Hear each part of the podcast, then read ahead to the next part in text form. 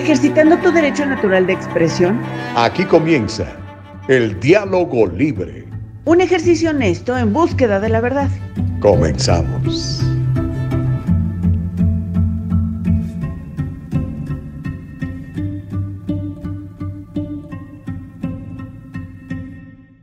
Son las 7 de la mañana con dos minutos, tiempo del Pacífico de los Estados Unidos. Qué privilegio poderte saludar a través de esta extraordinaria plataforma de www.eldialogolibre.com, en Facebook, eldialogolibre.com, en YouTube, eldialogolibre.com, en podcast, en Spotify, en Anchor, en Apple, eldialogolibre.com. Bendito sea mi Padre, estamos vivos y estamos listos para darle con todo. En la mañana del día de hoy tendremos un verdadero programazo. Prepárese, un verdadero programazo. Mi querido Román Maldonado que se conecta en YouTube. ¿Sabes por qué?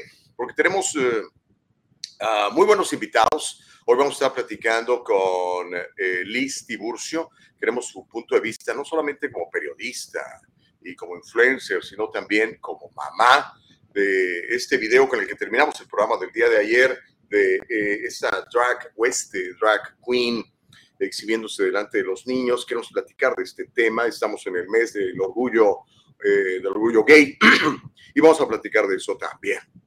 Tenemos más adelante a las 8 de la mañana la participación de Caro Bustamante. Carito va a estar en vivo en la mañana del día de hoy en esa mismísima plataforma del Diálogo Libre. Y vamos a tener una entrevista muy interesante con Ceci Iglesias, que es una defensora de la educación de nuestros hijos. Y vamos a platicar de dos cosas, de la calidad de la educación de nuestros hijos, de la educación pública en California, y vamos a platicar también de las opciones y derechos que tienen los papás sobre la educación de sus hijos y qué es lo que pueden hacer si sienten que las cosas no van bien ahí en esa escuela pública a la que están asistiendo sus muchachos. Va a ser súper interesante que le entre, ¿ok? Le decimos Juliet Alaví, muy buenos días. A Don Homero Escalante, muy buenos días. Eh, dice, hora culebras de Chaco. Es hora de vertir su veneno. ¿Qué onda, Homero? Tan bravo. Uh, Marta, ¿cómo estás allá en, no, en uh, Fresno, California? Dice, buenos días, aquí como cada día escuchando el mejor show de la radio en internet. Órale, gracias por la flor. Mañana pasamos por la maceta. Emanuel Díaz también buenos días. Mi tocayo Tabo Vargas, muy buenos días. Y bueno, ya tenemos listos, ya estamos para platicar con ella, porque le dijimos, entrale temprano, este, mi querida Liz Tiburcio. Ella nos va a acompañar la primera hora, la segunda hora nos va a acompañar eh, Caro Bustamante. Está, pasando un montón de cosas eh, en el mundo, en California. Vamos a hablar de este asunto de, las, de esta drag queen. Cari, pasó una patrulla aquí. No, más bien una ambulancia. Eh, cómo se exhibe ante los niños. Le tengo también una propuesta por parte de unos eh, legisladores que están pidiendo castigar a los papás que expongan a sus hijos a estos shows de drag queens. Le voy a mostrar un video dramático, pero bien bonito, con un final feliz, en donde unos malandros entran a robar a una joyería, así con, ya sabes, con el martillo a romper las, las vitrinas y robarse lo que puedan, pero no contaban con la astucia de los dueños del lugar, ya le voy a explicar. Tenemos este, una entrevista con Mayra Flores, esta muchacha mexicana nacida en Tamaulipas y que pues está transformando Texas, el sur de Texas, que se está yendo del Partido Demócrata a los conservadores. Va a ser interesante escuchar su testimonio. Estamos tratando de conseguir una entrevista en vivo con ella. Ya le voy a estar platicando cómo va el asunto. Y ya que hablamos de Texas, fíjese que la policía de Uvalde tardó demasiado tiempo en entrar. Hay una fotografía que muestra cómo nos han mentido estos señores. ¿Por qué tardaron tiempo? ¿Por qué tardaron tanto tiempo? ¿Por qué permitieron que este tipo desquiciado hiciera matazón de niños y de maestros? Bueno, vamos a tratar de, de entenderlo, pero pronto vamos a tener la fotografía, va usted a decir, ¿en serio? Sí. Y le voy a contar cómo la FINA, la Federación Internacional de Natación, está prohibiendo a los atletas transgénero competir en eh, competencias de natación en contra de mujeres, o sea, hombres biológicos que están haciendo la transformación a ser mujeres transgénero, no van a poder competir hasta cierta medida, le voy a explicar todo, con mujeres biológicas, por lo menos en las competencias avaladas por FINA, que es el organismo máximo que regula el asunto de la natación. Eh, a nivel internacional. Pero bueno, va a estar interesante la cosa, va a estar muy buena. Eh, en un ratito más vamos a invitar a Liz eh, Tiburcio para que se sume. Mientras tanto, leo algunos de sus mensajes. Dice F. Chávez, bendiciones, deseoles un excelente martes. Igual para ti, mi hermano. De hecho, ¿sabes qué? Se me pasó darle las gracias a Dios. Disculpen ustedes. Si es que, ¿sabe que de, de, lo atrabancado que comencé por este programa, se me olvidó darle gracias a Dios. Y es lo más importante que podemos hacer. Sus misericordias son nuevas cada día. Y gracias a Él, yo estoy vivo y estoy aquí frente a ustedes comentando todas estas historias, todas estas noticias que son tan importantes que usted conozca, sobre todo si privilegia la libertad de expresión, si privilegia su derecho a criar a sus hijos, su derecho a, trabajar, su derecho a salir adelante, todo eso garantizado en la Constitución de los Estados Unidos de América. Por eso es que tantos, tantos venimos a este país.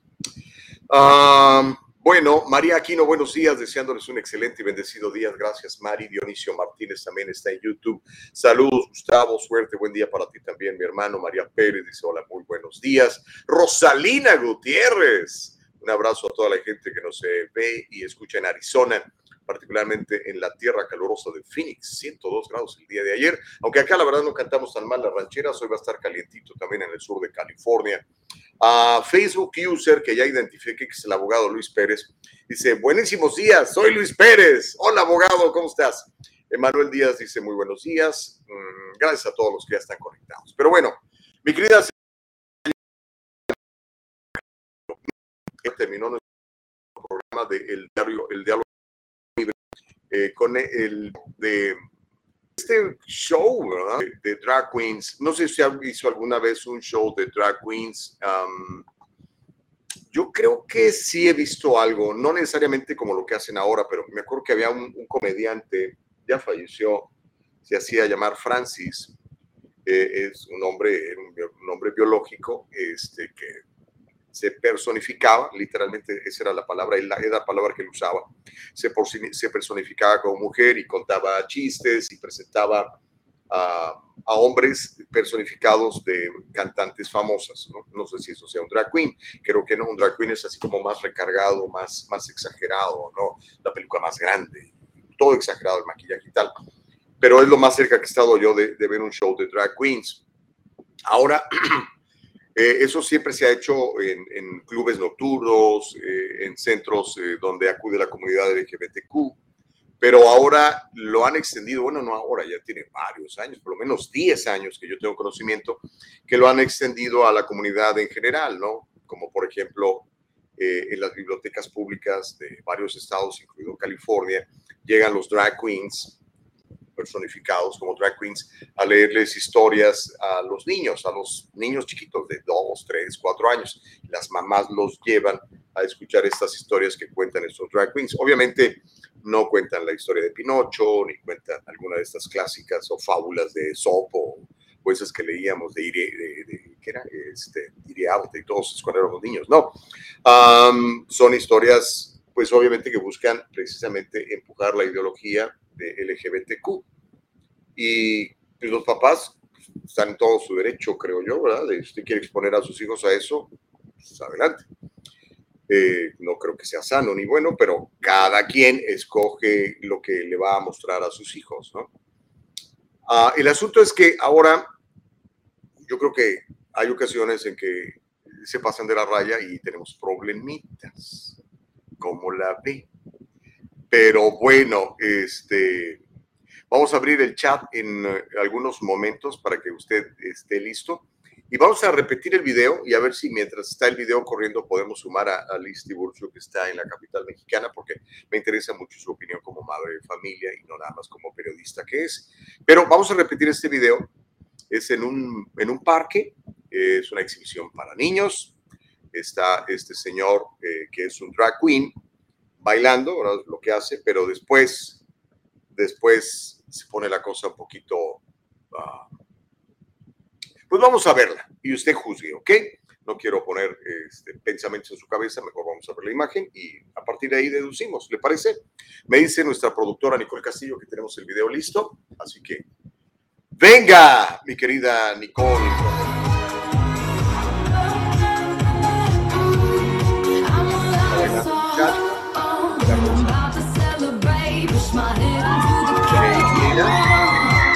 Piernas y después abre las piernas y muestra su aparato reproductor masculino. Vean la reacción de los niños.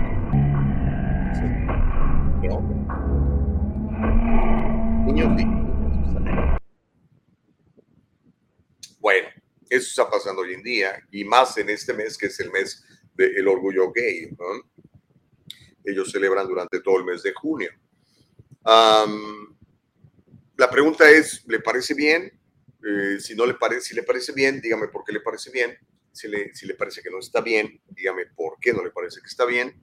Y qué es lo que deberíamos hacer como sociedad. Y qué opina de los papás que exponen a sus eh, pequeños a este tipo de espectáculos. O sea, le voy a poner un ejemplo. Si yo llego mañana, tengo 15 años, y quiero ver una película clasificada R, no me dejan entrar. Si voy con un adulto, me dejan entrar. Pero si, por ejemplo, yo tengo un niño y quiero ir a un bar eh, LGBTQ, me van a dejar entrar a mí, pero no van a dejar entrar al niño. Eh, porque esto sí se puede. ¿Cuál será la, la, lógica detrás de todo esto? Ahora, ahora lo que está pasando en dos estados de la Unión Americana, dos estados que tienen gobernadores conservadores, no necesariamente el estado es conservador, por lo menos no en todo el territorio, Texas y Florida, a raíz de este show de drag queens y otros shows como los que se vieron en Texas, en Dallas, al que asistieron niños llevados por sus papás, los legisladores de Texas y Florida se han comprometido a introducir una legislación para convertir en delito el hecho de que un adulto lleve a un niño a un show de drag queens con la pérdida de la patria potestad como posible consecuencia. Recuerda usted el 4 de junio, un video que le mostramos también aquí en el Diálogo Libre, el bar y club nocturno conocido como Mr. Mister, con doble S para que sea Miss de señorita y Mister de señor, organizó el evento Drag the Kids to Pride. Drag para jugar con el nombre de drag queen, pero drag también es arrastrar, ¿no? Entonces, arrastre a sus niños al orgullo. En la actuación, que era anunciada como un show para toda la familia, los drag queens bailaron. Usted vio ese video. Aquí se lo pasé. No tiene caso mostrárselo a usted. Pero bueno, incluso los niños les ponían dinero ahí en los calzones a, a los drag queens. Incluso participaron haciendo pasarelas con ellos, impulsados por sus papás. Pero bueno, eso es lo que hay. Es lo que está pasando y gustaría escuchar su opinión. Creo que estamos teniendo problemas para conectar a, a Liz. Bueno, nos vamos a ir sin Liz por ahora. Lo que sí podemos hacer es leer algunos de sus comentarios eh, en este mes del Orgullo Gay, que es el mes de, de junio. Homero dice, la política de los conservadores de hoy en día, de hecho, ya no tiene política en meterse en la vida de los demás. Si no te gusta, pues no lo veas. Es pecado meterse en la vida de los demás. Solo Dios puede juzgar serpientes y culebras venenosas. Fíjate que no estamos de acuerdo. Yo creo que Dios es el único que puede emitir un juicio. Nosotros como seres humanos lo que podemos hacer es evaluar. Y una vez que evaluamos y vemos que es algo bueno, lo hacemos. Una vez que evaluamos y vemos que de acuerdo a nuestra sabiduría, ¿verdad? Dependiendo de qué tan sabio, dependiendo de qué tan sabio seas, pues vas a determinar si, si es bueno o no es bueno, ¿no? Eh, gracias por tu comentario, Homero. Mirta dice, buenos días, muchas bendiciones. Ese hombre parece un demonio. Qué tremendo. Pobres criaturas. Si ellos quieren ser, que sean, pero que no se nos metan por los ojos, dice Mirta Pérez, participando en el chat de YouTube. Josefina dice, al fulano al bote, es un pervertido. Bueno, es tu opinión, eh, Josefina. Eh, recuerden una cosa, esto es importante, tenemos que, verlo. La primera enmienda de la Constitución de los Estados Unidos dice que tenemos derecho de expresión, tenemos derecho de asociación, tenemos derecho de petición al gobierno. ¿okay? Entonces, digamos que el señor drag queen tiene todo su derecho a ser un drag queen y este, exhibirse, bailar y no sé, ganarse la vida quizá de esa manera. De hecho, creo que algunos de ellos viven literalmente de esto, de, de las propinas y lo que pagan por hacer los shows. aquí yo, ah, en todo caso, a los que pondría en, en, ah, en, tela de juicio, por lo menos los cuestionaría, sería a los padres de familia. Oye, ¿por qué consideras que esto es bueno para, para tu hijo menor de edad o tu hija menor de edad? Pero no sé, cada quien. Eh, es el diálogo libre, de lo que se trata es exactamente de eso, de sostener el diálogo libre. Uh, Amilcar está en Facebook y dice, son pedófilos disfrazados, solamente se enfermas se les ocurriría llevar a sus hijos a un evento como estos. Como le, mire, le, quiero comentar el caso de este señor Francis, que fue muy famoso. Eh, era un comediante y la verdad tenía muchísimo éxito. Él se caracterizaba de mujer él en su vida eh, personal sí era homosexual, eh, ya falleció lamentablemente. Y yo platiqué en varias ocasiones con, con él y este, le puedo decir, amigos que nos ven, que él, él, no estaba de acuerdo en que esto lo vieran los niños. Entonces, él decía, esto es para adultos. Y el adulto que lo disfrute, que venga. Y el adulto que no le guste, pues que no venga. Era lo que decía. Ah, pero pues cada quien. Elba Payán en Facebook dice, están muy alejados de Dios, por eso se están perdiendo todos los valores. Aquí en Bellflower había un anuncio que decía, los tiempos cambian, los valores no. Ok, ok. Liz está con nosotros y Liz Tiburcio. El día de ayer estuvo con nosotros comentando noticias, platicando de la realidad internacional, pero este, hoy quisiera este, que, que, nos hagas el favor, Liz Tiburcio, de que nos, nos platiques de esto. Me, me, interesa mucho, mucho, mucho, mucho tu opinión como, como mujer joven, como mamá, como esposa, como periodista, como influencer. ¿Cómo estás? Buenos días. Muy buenos días. ¿Me escuchan bien? ¿Me ven bien? Muy bien, sí, muy bien. Un poquito borrosa la imagen, pero se alcanza a apreciar perfectamente tu rostro. Gracias. Eh, bueno, um, sobre el video, sí, Mira, justamente em, estaba viendo en el video que tristemente, em, pues los papás fueron los que los llevaron, ¿no? Y también alcancé a ver que varios niños ahí estaban eh, portando las banderas en sus espaldas, en su ropa. Entonces, pues yo creo que ahí la respuesta es que cada eh, por qué camino llevar a sus hijos y de qué manera educarlos y, qué mostrarles y qué no mostrarles. Em, ahorita, bueno, me quiero imaginar que tú has estado escuchando el revuelo que traen con la película de Buzz Lightyear. De hecho, le fue re mal ¿eh? a nivel internacional y en Estados Unidos, precisamente por ese beso gay eh, que hay. Creo que el personaje principal ahora resulta que es homosexual, ¿no?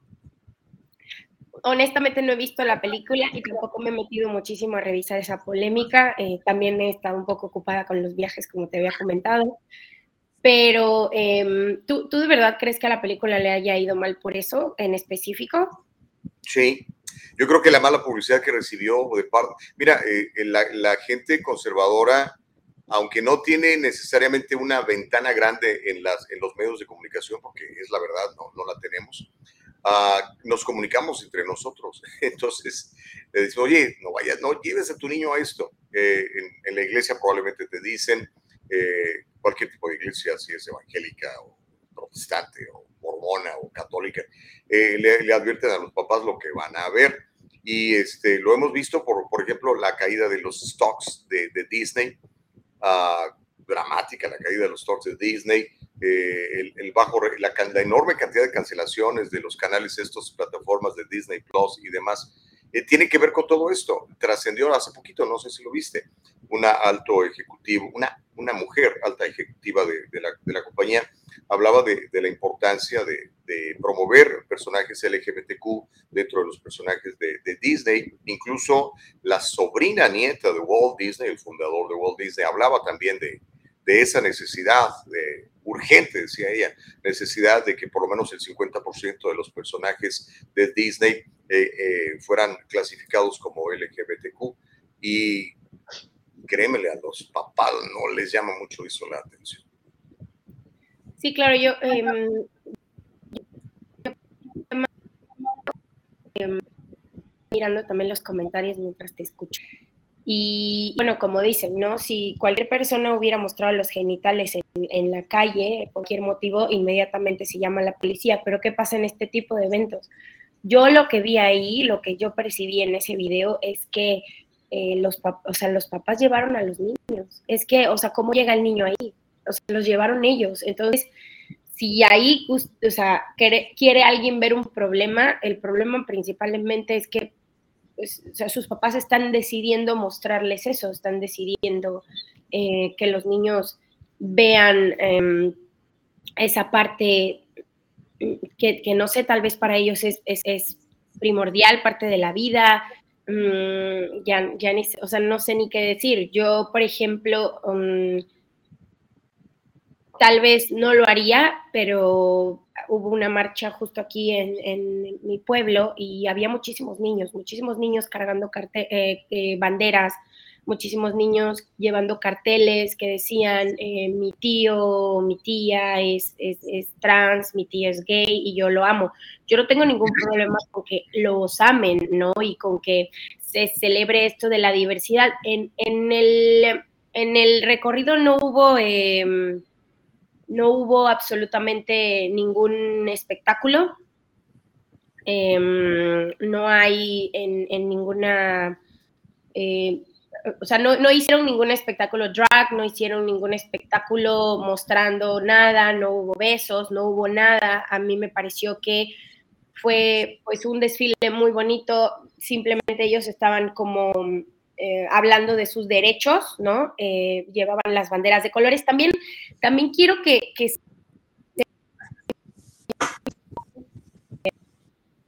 colores y, justo eh, fui de cosas hace unos días y vi una falda que Pride, ¿no? En Palacio de Hierro, para los que conozcan, bueno, las tiendas de México, Palacio de Hierro tiene una colección completa celebrando el Pride, ¿no?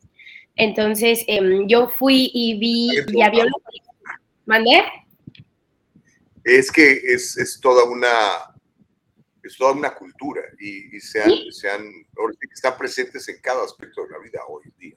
Y también muchísimos lo utilizan como marketing, o sea, no, no vamos a mentir, muchísimos lo utilizan como marketing, probablemente Disney también lo está utilizando como marketing eh, en la inclusión, porque pues dicen quiero atraer a más gente de este tipo o, decir, oye, mira, yo estoy haciendo esto eh, para que veas que apoyo, ¿no? Cuando en realidad puede ser que, pero simplemente lo hacen como estrategias de marketing. Y eh, coches de la GC que vienen forrados completamente de colores, em, eh, campañas completas en centros comerciales, como te digo aquí, em, bueno, vi en Palacio de Hierro que tienen, o sea, te estoy hablando de que marcas como Steve Madden, em, eh, marcas como Toast, marcas como Wildlife, bueno, tal vez son marcas que solo venden aquí, pero muchas marcas, eh, Calvin Klein, Em, todas estas están este, muy alineadas con el movimiento.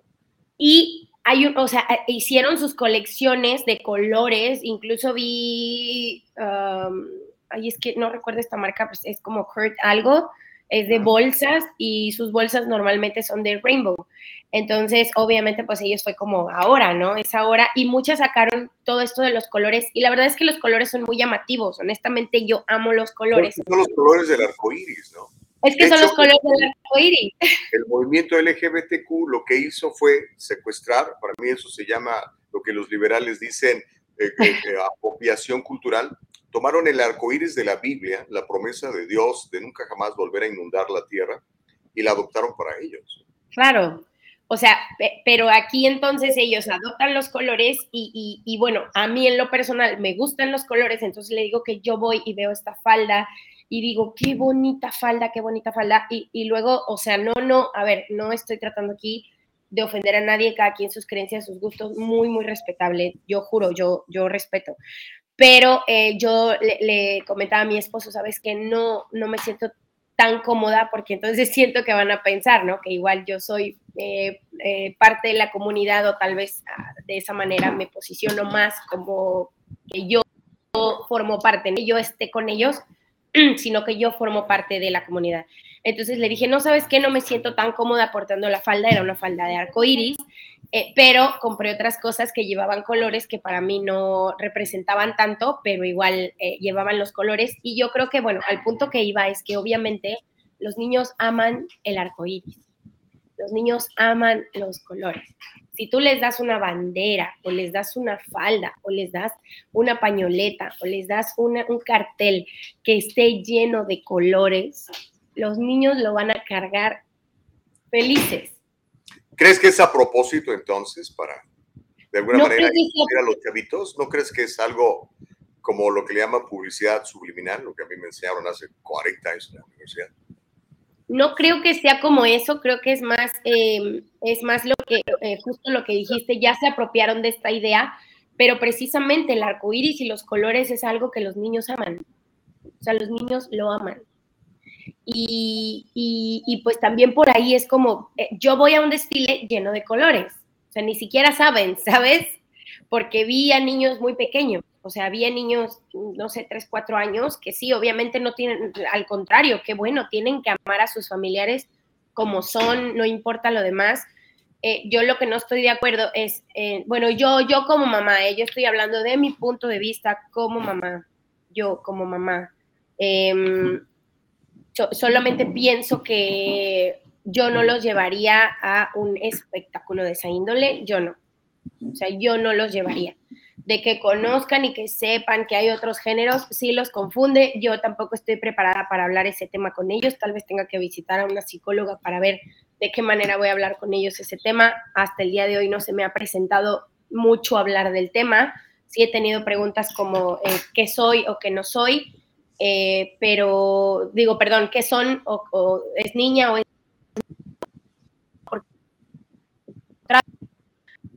ahí o sea, y, yo solo explico porque no sé, no sé, ¿no? No, no, sé, no sé cómo llevar el tema y me parece delicado em, a mí en lo personal, pero yo no los llevaría. a eso me refiero, yo no los llevaría. Y ahí lo que vi es que los papás llevaron. Tenemos que tomar una pausa, Liz. Eh, tenemos que tomar una pausa, mi querida Liz Burcio. Cuando regresemos, hay ya un movimiento conservador en dos estados de la Unión Americana, uno es Florida y otro es Texas, en donde quieren introducir legislación en, el que, en la que los papás que expongan a sus niños al, al espectáculo parecido que, que vimos al principio del programa, puedan incluso llegar a perder la patria potestad de sus niños. Me gustaría escuchar tu opinión sobre esto, pero después de la pausa, te late. Sí, claro que sí, vamos entonces. No viva con el temor a una auditoría sorpresiva del IRS. En el Triunfo Corporation le ofrecemos apoyo fiscal adaptado a sus necesidades. La temporada de impuestos no tiene por qué ser tan estresante si trabaja con nuestro equipo de profesionales. Déjelo en nuestras manos ahora mismo. Experiencia y profesionalismo son la combinación excelente en reporte de impuestos. Examinamos las deducciones adecuadas y consideramos su situación personal para ayudar a minimizar su carga personal. Absoluta para usted de principio a fin. En el Triunfo Corporation brindamos una experiencia digital perfecta. Estamos disponibles para ayudarlo a poner en marcha un plan estratégico sólido. El Triunfo Corporation, localizado en el 1415 al este de la 17 Street en Santa Ana, California. 714-953-2707. 714-953-2707. Encuéntrenos en todas las redes sociales y cada semana en el Triunfo Financiero. Continuamos, se llama el Diálogo Libre. Por favor, comparta esto. Ya sabe que eh, le queremos invitar a que se suscriba a nuestro canal de YouTube, El Diálogo Libre, a que nos siga en nuestro canal de Facebook, El Diálogo Libre, que le dé un like, un me gusta y también en el caso de la página de YouTube, también que se suscriba a nuestro canal y le dé un clic a la campanita para que le alertemos cuando estamos saliendo en vivo. Y ya sabe que este programa siempre se queda en forma de podcast más tarde en las plataformas de Anchor, de Apple y también de Spotify. Pero sobre todo, le queremos invitar a que privilegie nuestro sitio de internet. Ahí siempre nos va a encontrar www.eldialogolibre.com, www.eldialogolibre.com. Más adelante le voy a mostrar cómo frustraron un robo a una joyería en Huntington Beach. Eh, cómo quisiera entrevistar a, a los dueños de esa joyería porque fueron bien valientes. Le voy a mostrar el video y cómo los malandros se quedaron con las ganas. Si nos da tiempo, porque requiere que nos falta la participación de Carlos Bustamante en la siguiente hora y la entrevista con Ceci Iglesias para hablar de educación pública en California, eh, le quiero pasar un, un, segmento de una entrevista que le hicieron a Mayra Flores, esa muchacha mexicana nacida en Tamaulipas, que hoy es congresista por Texas, que cambió un distrito eh, históricamente demócrata y lo convirtió en eh, republicano. Va a ser interesante esto. Pero bueno, mira, Liz, este, como te comentaba, mmm, salió esta historia precisamente a raíz de todos estos shows de Drag Queen, lo que pasó en Dallas, Texas, en donde también en un bar de, gays llevaron a, los niños, ¿no? Para, para, pues, exponerlos a todo esto en, el mes de, del orgullo. Y um, están proponiendo, proponiendo, dos legisladores de Texas, dos legisladores de Florida, eh, introducir legislación, obviamente, para que todo esto suceda no es inmediatamente, ellos tienen que redactar la, propuesta, se tiene que discutir en el pleno de la Asamblea Estatal, tanto de Florida como de, de Texas, ser aprobada y después pasar al Senado de la misma de la misma Cámara, tanto de Texas como de Florida, para que después el gobernador la apruebe si está de acuerdo. En ese momento, los dos gobernadores, eh, tanto de Florida como de Texas, son conservadores, son republicanos. O sea que si llegara a pasar en, la Cámara Baja y la Cámara Alta de, de, los estados de Texas y de Florida, se podría convertir efectivamente en ley. Básicamente dice que los padres que lleven a un show de drag queens podrían incluso perder la patria potestad de los niños. ¿Cómo ves eso? ¿No está muy drástico?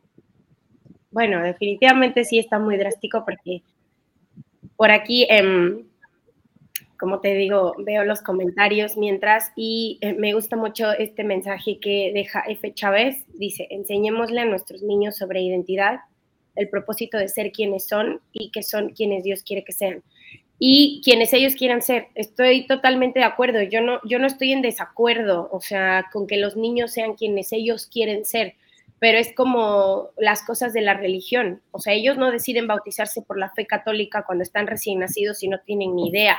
Ellos no deciden eh, portar el nombre que les pusieron sus padres. Esas no son decisiones que toman los niños, ¿no? Eh, esas son decisiones que tomamos nosotros como padres, tratando de dar lo mejor de nosotros como padres. Al final, sí hay escuelas para padres, pero nadie te enseña a ser el padre perfecto. Simplemente conforme va avanzando y conforme vas criando a tu hijo, ves, tratas de adaptarte a las necesidades de tu hijo y también eh, tratas de educarlo como tú crees y como tus valores te permiten creer que es correcto, que es el camino correcto. O sea, igual para muchas personas es llevarlos a este tipo de lugares, eh, llevarlos a este tipo de shows. Eh, que mira, también otro, este es un tema muy polémico, obviamente es un tema muy polémico, es una fibra súper sensible. Uh, en específico, yo creo que es un poco drástico quitarte la patria potestad de tu hijo por llevarlo a un evento de esta índole, ¿no? Mm, o sea, eso sí ya me parece drástico porque, o sea, creo que hay cosas peores, pero, pero aquí creencias, quien con sus valores. Yo viendo que en la televisión, películas y en otras cosas hemos tenido muchísimas muestras de homosexualidad durante el paso de los años. Estuve viendo también este tipo de reportajes mucho últimamente, precisamente por lo de la película de Post Lightyear que los papás, es, eh, o sea, bueno, no sé, tú, tú con qué creciste, ¿no? Pero yo, yo sí veía XH Derbez, este canal donde Julio Esteban era personal, pero era muy gracioso, eh, que me parece que imitaba a Walter Mercado, ¿no? Hacía como burla de Walter Mercado, que era el, como adivino o algo así, el, de los horóscopos Eh, también crecimos con Carmelo, el mesero, que era, ¿no? Soy de todos los meseros el primero y era muy chusco y muy chistoso y nos gustaba y nos daba mucha risa y a nuestros padres ultra conservadores o lo que tú quieras les daba mucha risa y nos permitían ver esos programas. Eh, a mí me permitían ver esos programas, pero yo no le veía la malicia.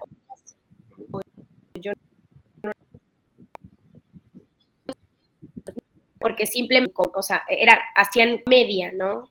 Hacían como burla y le, y, em, y era como, ay, yo soy, yo soy, ¿no? Actuaban como niña, pero, o sea, era un hombre que actuaba como niña, pero yo como niña jamás me pregunté, ¿y qué le gustará a Carmelo? ¿O qué le gustará a Julio Esteban? Porque ellos no hacían ninguna alusión a, me, o sea, a, me gusta un hombre o me gusta una mujer o me gusta nada. Eh, o sea, no, no, no lo hacían. Entonces era como, pues, también crecimos con esos personajes. O sea, yo crecí con esos personajes y no, le, no les veía nada de malo, pero tal vez ahora lo que están haciendo es como mostrar como, bueno, si soy gay, em, bueno, homosexual o soy trans, eh, y, que te digan inmediatamente, eh, soy hombre y me gustan los hombres, o soy mujer y me gustan las mujeres, o soy chica trans, pero me siguen gustando las mujeres. Eh, ahora yo creo que eso es lo que más muestran, o sea, eh, eso es lo que más muestran, pero antes nosotros también veíamos a esos personajes homosexuales y, era muy normal, o sea, yo los veía en la tele. Hoy probablemente este, este tipo de, por ejemplo, lo que mencionabas de, de Derbez y el otro señor, este tipo de programas hoy en día serían considerados eh, transfóbicos u homofóbicos. Dirían que sus personajes son homofóbicos. Y es que también es un tema que hemos platicado aquí con Rafa Ziegler, ¿no? Ya el comediante ya no puede hacer comedia de nada porque todo el mundo se ofende, ¿no? Eh, y que lamentable, ¿no? Y yo les pido a los comediantes allá afuera que ejerzan la primera enmienda de la Constitución y hagan comedia, por el amor de Dios. Extraño a los George Carlins del mundo, ¿no? Y que el tipo te hacía reír, te decía las cosas y pues, lastimosamente ya se murió, ¿no? Pero era buenísimo. Los videos. Pero volviendo al otro asunto, sí tienes razón. Yo, pues yo me crié con qué? Con el llanero solitario, con el zorro. Eran personajes que hoy serían considerados masculinamente tóxicos por la izquierda, ¿no? Porque eran, eran personajes varoniles, varoniles, ¿no? Que procuraban la protección, eh, procuraban la justicia, ¿no? Y, hoy en día queremos héroes más, más sofisticados, más ligeros, ¿no? no lo sé, pero eh, es precisamente este movimiento, ¿no? Para tratar de... Y eso me parece muy grave, amiga, tú que tienes un hijo varón, este, quererle quitar la masculinidad al hombre cuando está intrínseca en nosotros, ¿no?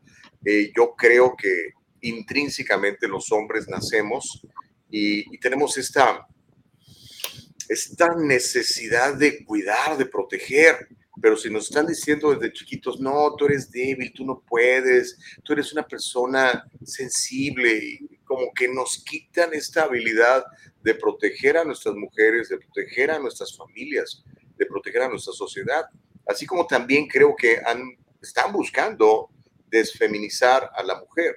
Es lo que yo veo ya como un tipo viejo de 57 años, ¿me entiendes? Eh, yo platico esto con, con Caro, por ejemplo, y a lo mejor al rato platicamos hasta el tema, y me dice, no, Gustavo, estás mal, es que tanto hombres como mujeres tenemos las mismas habilidades yo no creo que tanto hombres como mujeres tenemos las mismas habilidades. Yo creo que ustedes son más hábiles para ciertas cosas y nosotros más hábiles para ciertas otras. Y por eso cuando logramos compenetrarnos, pues yo, yo pongo el ejemplo de, mi esposa y mío, ¿no?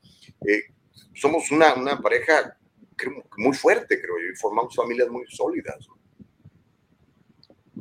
Em, sí, como, como te digo, es, es, un tema obviamente muy delicado. Yo... Em, yo creo que sí somos capaces de hacer muchas cosas que hacen los hombres. Em, yo creo que también los hombres son capaces de mostrar, o sea, sentimientos, porque también muchas veces se nos enseñaba que, oye, tú como hombre no puedes ser débil, tú como hombre eh, no debes llorar, tú debes proveer, tú como hombre. Y son cosas que tampoco, tampoco correctas, o sea, eh, pues al final, si, como hombre grandote tienes ganas de llorar, para no lo que te haga llorar, es, es, es, bien raro ver un hombre mayor llorando por algunas cosas. Yo veía una felicitación de la maestra de mi nena del Día del Padre, donde ya no supe si era una felicitación o recriminación al final de cuentas, porque muy bonito, mucho amor, pero ella le decía, tú no, a ti no te enseñaron a mostrar tu amor, a ti no te enseñaron a mostrar tus sentimientos, pero aún así nos amaste, nos diste, nos... To, o sea, todo eso le decía ella, pero al mismo tiempo le decía como, no te enseñaron cómo querernos, no te enseñaron cómo tratarnos eh, bonito o, tal vez así. Y entonces, eh, por ejemplo, yo, la, la maestra de mi bebé es una o sea, es un dulce, es la señorita miel de la película de Matilda, si la han visto. Ella es amor, es puro amor. Y ella es puro amor y así crió a sus hijas con puro amor. Y sus hijas son, o sea, tú las ves y les salen flores y colores y te, juro, de, de lo lindas que son. Y ella habla de que su padre era un padre que no mostraba sus sentimientos. Entonces ahí digo, o sea, como alguien a quien no le mostraron amor o sentimientos crece y se convierte en esta persona que da tanto amor. O sea, ya, es cierto. Bueno, en el caso mío, yo la verdad sí soy, soy muy emocional y sí, me, sí lloro. Ahora el Día del Padre me entregaron una tarjeta, el, el, el hijo más pequeño que tengo, y me, me arrancó las lágrimas, te lo, lo confieso. ¿no? Y tuve un padre muy, tengo, gracias a Dios, vive muy amoroso, papá a pesar de que era muy estricto, siempre fue bastante, bastante amoroso. Entonces, yo creo que es, es importante como te, te, van guiando y lo que, y ya cuando eres adulto, pues ya tenemos que aprender a, a, cambiar algunas cosas que creemos que no están bien, ¿no? Pero, pues cada quien. Pero en fin, eso es lo que está pasando en ese sentido, mi querida Liz eh, Tiburcio, para que usted sepa. Ahora, vamos a cambiarle de tema y quiero que veas este video, mi querida Liz. Eh, cuatro fulanos, esto acaba de pasar, y de hecho pasa todos los días en diferentes lugares de, estados como, como California, como Nueva York, como Pensilvania, como Illinois, donde hay leyes muy laxas en contra de los criminales. Particularmente California tiene un fiscal en Los Ángeles que es en ese momento está enfrentando una, una deposición, un juicio especial para echarlo porque es, eh, protege demasiado a los criminales y no a las familias de los criminales. Hace poquito en San Francisco eh, la gente se... Mira, San Francisco, una, si hay una ciudad liberal en el país, es San Francisco, donde la gente puede andar encuerada y nadie le puede decir nada. Este, en San Francisco se deshicieron del, del fiscal de allí, Chisabudín, precisamente por, por, proteger a los criminales en lugar de proteger a, a la comunidad. Y este video muestra eh, en Huntington Beach. ¿eh? Huntington Beach es una ciudad en el condado de Orange. El condado de Orange, en una buena parte, es un bastión conservador. ¿okay? Eh, la gente aquí es muchísimo menos liberal que en Los Ángeles, por ejemplo. Eh, no es el, el, el, el, video que está antes de, me pregunta Nicole que si es el video de Dublín, no, es el, el video donde dice frustran robo a joyería en Huntington Beach, haces clic ahí en el YouTube y vas a ver la, la historia. Este, el, el, asunto es este, te lo voy a describir mientras lo, nos lo prepara la productora. Y yo no sé si esto esté pasando en México, yo creo que no, porque ahí hay gente con armas que te corre. Llegan estos tipos y como han estado haciendo en muchos lugares, con un martillo o con varios, y pras, pras, pras, contra las vitrinas de las joyerías y órale, agarre lo que pueda. Y obviamente llegan enmascarados con el tapabocas, con el hoodie. Entonces, pues, es gente que tiene miedo del COVID, ¿no? O es gente muy, eh, este, muy preocupada por la salud del mundo y por eso se ponen el, el bozal este y el, el hoodie para no contagiar. Pero no, son malvados, son malandrines. Entonces entran a, a robar y les fue como en feria, como en feria. ¿Por qué? Vas a ver hasta la, la chava, la dueña, este, agarrando a patadas a uno de los, de los malandros. Y es que, ¿sabes qué? No eran malandros, malandros de estos que andan armados y todo, ¿no? Son de estos malandros que, que, que están viendo la oportunidad porque las leyes son muy laxas y entran a robar y ahorita me, me surto, ¿no? Me llevo 40, 50 mil o más dólares de, de, de, joyas, pero les fue de la fregada. Sí, querías decir algo, Liz. No, no, no, te estaba escuchando que eh, lo de la joyería, que eh, pues eh, yo, yo no sé, yo veo que si aquí, aquí es difícil que se animen a cometer un robo dentro de un centro comercial. Hace unos años hubo uno en un centro comercial de la Ciudad de México, en Parque Delta, em, pero es difícil porque no, los centros comerciales allá, bueno, lo que yo vi en California, donde yo estuve, era que eh, tenían como salida de los dos lados y es como un solo paseo y tienen salida por delante y por detrás, por delante y por detrás.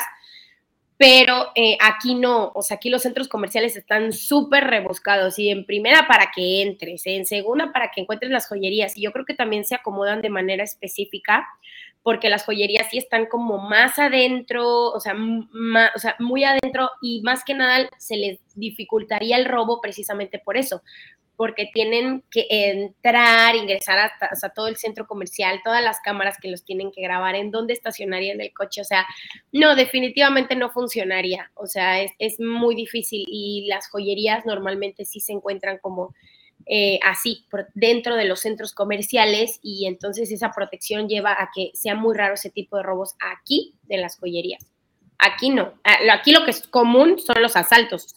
incluso eh, donde nosotros vivimos ahorita está lleno de la Guardia Nacional porque es una zona nueva. Entonces, este, eh, al parecer hay asaltos en la noche. Te estoy hablando de estas famosas farmacias Guadalajara y los Oxos, entonces, fuera de la farmacia Guadalajara hay muchísimos asaltos y ahora tenemos la compañía de, la Guardia, sí, ¿no? La Guardia Nacional. Eh, están en motos y están en patrullas, están afuera, porque supuestamente ahí en la zona hay muchos asaltos. Y yo dije, pero si se supone que estamos en una zona súper segura, y no, o sea, al parecer había muchos asaltos ahí. Em, entonces, ahora hay policía eh, para, para, protegerlo de los asaltos, pero asaltan a la misma gente, o sea, asaltan a la misma gente que va a, comprar a la farmacia y ya ni sabes si esa pobre gente sí trae o no trae, o si un trabajador de una casa salió a comprarse jamón porque tenía hambre y quería hacerse un sándwich y ya le robaron su teléfono, etcétera, ¿no? Entonces, este, pues, aquí está un poco más difícil eso, pero los asaltos están a la orden del día. Sí, óyeme, Mira, eh, te comentaba algo muy chistoso, Noé Contreras en el chat dice, aquí en Los Ángeles van a declarar el mes del orgullo ladrón. y es que es increíble, es increíble. el sábado, te voy a contar una historia real. El sábado me, reuní con una familia para hacer alguna planeación financiera con, con ellos, ¿no? con los papás y los muchachos. Y me contaba el señor, un inmigrante de Guatemala, por cierto, armado hasta los dientes en su casa, es poseedor de dos AR-15 y una Glock. Y me dijo, no, Gustavo, aquí se mete alguien a robar y se va a llevar plomo. Y estaba furiosísimo, furiosísimo, porque eh, le han estado robando los catalíticos del auto. Entonces estaciono mi carro eh, en mi trabajo, porque ahí en donde, en donde vive tiene, tiene cochera, pero cuando tiene que ir a trabajar, estaciona el carro en la calle y cuando regresa ya le robaron el catalítico. El catalítico es algo que se está robando mucho acá y este, vale cientos de dólares y, y, a la gente le cuesta mucho dinero repararlo, ¿no? Y es, es una ola de robos en ese sentido. Y casi a los que están golpeando es a la gente, pues a la gente que más, más pobre, voy a decirlo como es, a la gente que tiene menos dinero porque es una gente que no puede estacionar su carro dentro de un garage porque no tiene garage. Entonces vive en estas enormes eh, comunidades, estacionas a veces cuatro o cinco cuadros de tu casa porque no hay lugar y cuando regresas en la noche ya tu carro ya, ya no tiene el catalítico, ¿no? Eh, y de estos robos están a la orden del día y es algo que tiene a la comunidad muy molesta y por eso ya se juntaron las, las cientos de miles de firmas que cientos de miles de firmas que necesitaban para forzar una elección especial en contra del actual fiscal, que por cierto es, es un cubano nacido en Cuba, que fue incluso aquí, fue, fue policía de Los Ángeles y fue fiscal en San Francisco, hizo un cochinero allá y después se vino a, Los Ángeles para, para hacer el mismo cochinero y ya lleva dos años y le ha ido terriblemente mal. Al crimen le ha ido muy bien. Hay hasta criminales que se han tatuado el nombre de George Gascon precisamente porque es su mejor amigo. Eh, los deja salir. Hace poquito dejó salir a un tipo que terminó matando a dos policías hispanos, por cierto, de la ciudad del Monte, que es una, una ciudad que está al este del condado angelino y que pertenece al condado de Los Ángeles, ¿no? Algo, en algo tristísimo, gravísimo, muy doloroso que acaba de pasar nuestra, nuestra comunidad. Pero en fin, son las cosas que pasan acá y es eh, cosas que tienen a la gente muy molesta, pero no tan molesta, porque yo creo que si estuvieran muy, muy molestos, ya hubieran cambiado de gobierno, pero siguen teniendo el mismo gobierno. Creo que ya está el video para, para verlo, a ver si nos lo pone Nicole, ¿no? Ya, listo. Vamos a ver el video, vamos a ver el video. Ese es, en cuanto esté listo. Ya casi. Venga, ándale, Nicole. ¿No? Bueno. Eh, échalo, échalo, échalo. Dice que no se Ah, abre, no, no me digas ok. eso. ¿Lo puedes poner tú, Liz? O deja ver si lo puedo poner yo. A ver. No, yo no lo puedo poner. Yo lo, yo lo estoy abriendo aquí. Lo que no sé es cómo compartirlo, fíjate, yo no sé compartirlo. Lo tengo en Eso, justa, justamente. Grab robbery on more than they bargained for when they tried to hit a jewelry store in Huntington Beach. The employees fought back and the thieves ran away empty handed. As Jake Reiner reports, it was all caught on camera. There are important things that are vital in a smash and grab. The smash, which one of the four suspects breaking two display cases, but the grab failed. They didn't get anything because the employees at Princess Bride Diamonds in Huntington Beach fought back. You can see one employee race from behind a computer to go after one guy. Then the woman from behind the counter gets in on the action, going after multiple thieves, kicking one on the ground. Then, seemingly out of nowhere, a third employee wields a high top chair to fend them off. It's cool to see them fight back. though. Yeah, that man. was awesome. Speaking of Princess Bride, David Clark and Audrey Tate have a special connection to this shop. And we live across the way, and David got our engagement ring from here, so we care a lot about the staff and are just sad to see what happened. Did you recognize anybody in the video? Yeah, Yeah. Dallas, the guy who was swinging. The couple says the guy in the video was their engagement ring consultant. I mean, we respected him already, but I thought that was so cool for him to, you know, fight them off like that. It's risky to do that. No one at the store was injured. Police are still looking for the suspect. el video, por lo menos escucharon el audio. No sé por qué no, no, no se pudo ver, pero escuchamos. Ah, ya, y ahí, básicamente- ahí estaba. No, una- unable to share the screen. Eh, lo es intenté, que no, pero la computadora. ah, em, la computadora no me dejó. Justo aquí abajo tenemos para. eh, dice ahí share screen, donde está el micrófono, la cámara, junto. El de en medio, share screen. Ahí lo intenté, pero no sé qué pasó. No me dejó que por los settings que tiene la computadora, pero bueno, em, le- mm, ¿lo quieres intentar, Gustavo, o les, o les platico? No me deja.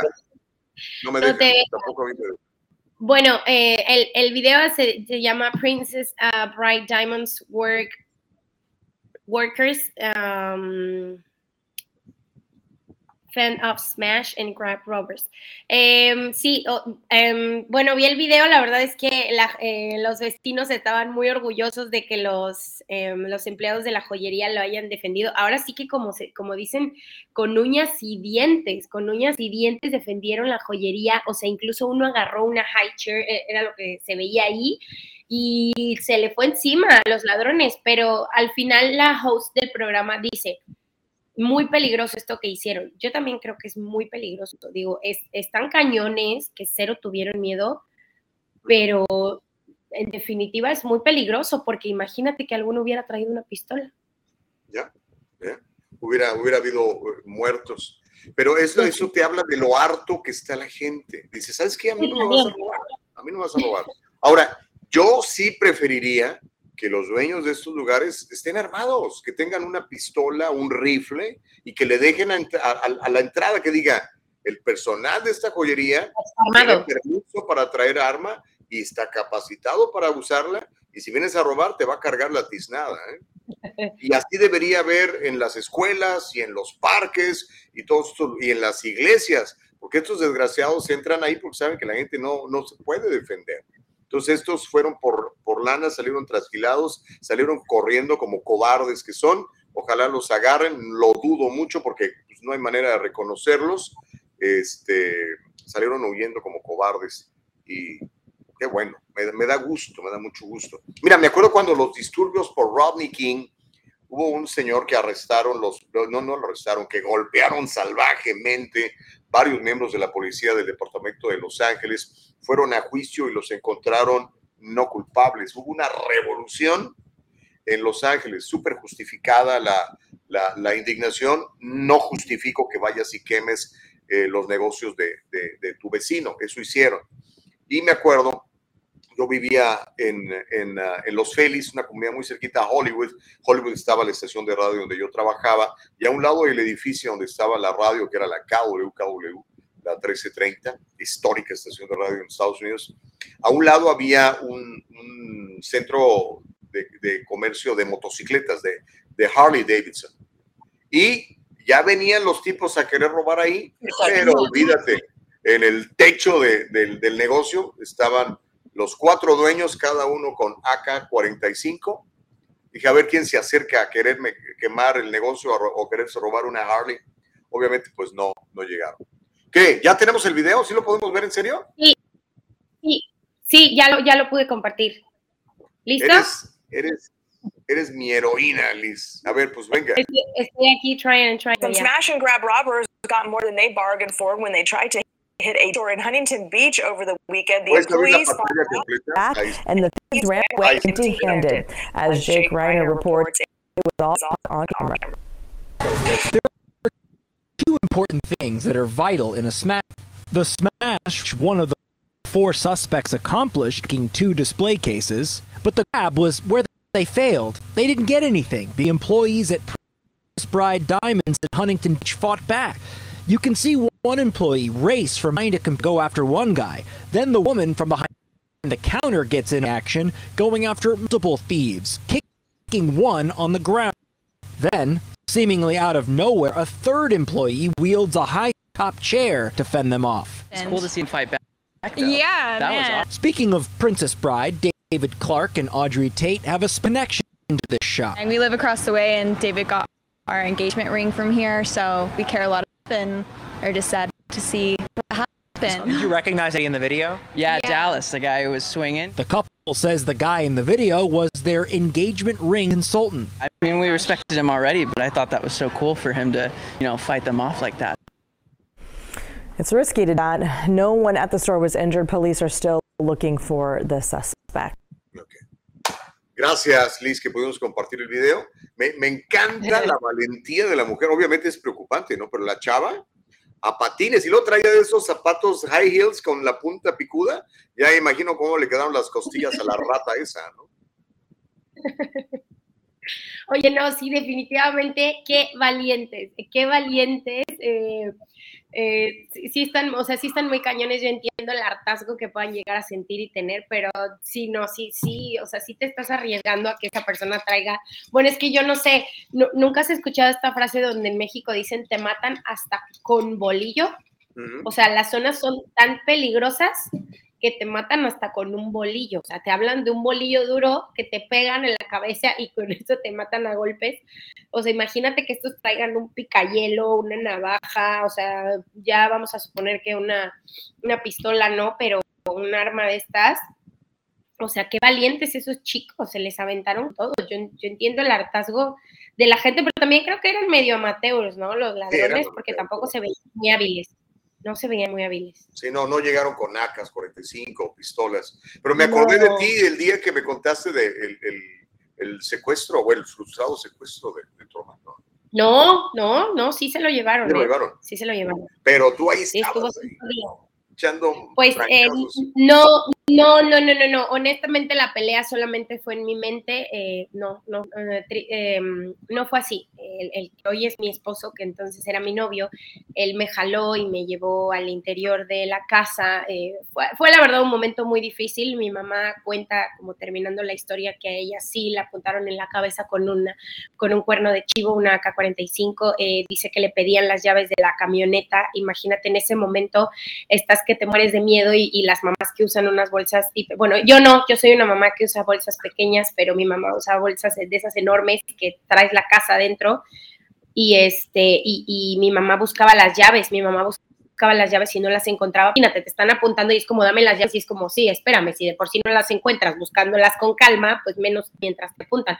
No, no fue frustrado, se lo llevaron durante cinco días, gracias a Dios regresó, las autoridades, em, se buscó ayuda por todos lados, pero no, no fue frustrado, sí se lo llevaron.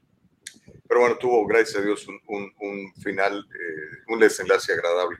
Oye, Liz, este, Muchas gracias, nos salvaste el día. Con... Gracias a ustedes. Como siempre, gracias a ustedes. Un placer haber estado aquí. Nos estamos viendo muy pronto. Gracias a todos. Que tengan muy bonito día. Tus redes antes de que te vayas. Miss Steve, MRS Tive. Estoy como Liz TH en Instagram, que es la red social que más utilizo, eh, Liz TH. Y soy Miss Steve, MRS T-I-B-H-E. Así me encuentran en redes sociales. Muchísimas gracias, que tengan un bonito día, un placer siempre estar aquí. Ya no leí los comentarios, que por ahí había unos muy buenos en mi contra del señor Homero. Así es, Homero. Gracias, Miss Steve. Te mando un abrazo, Liz.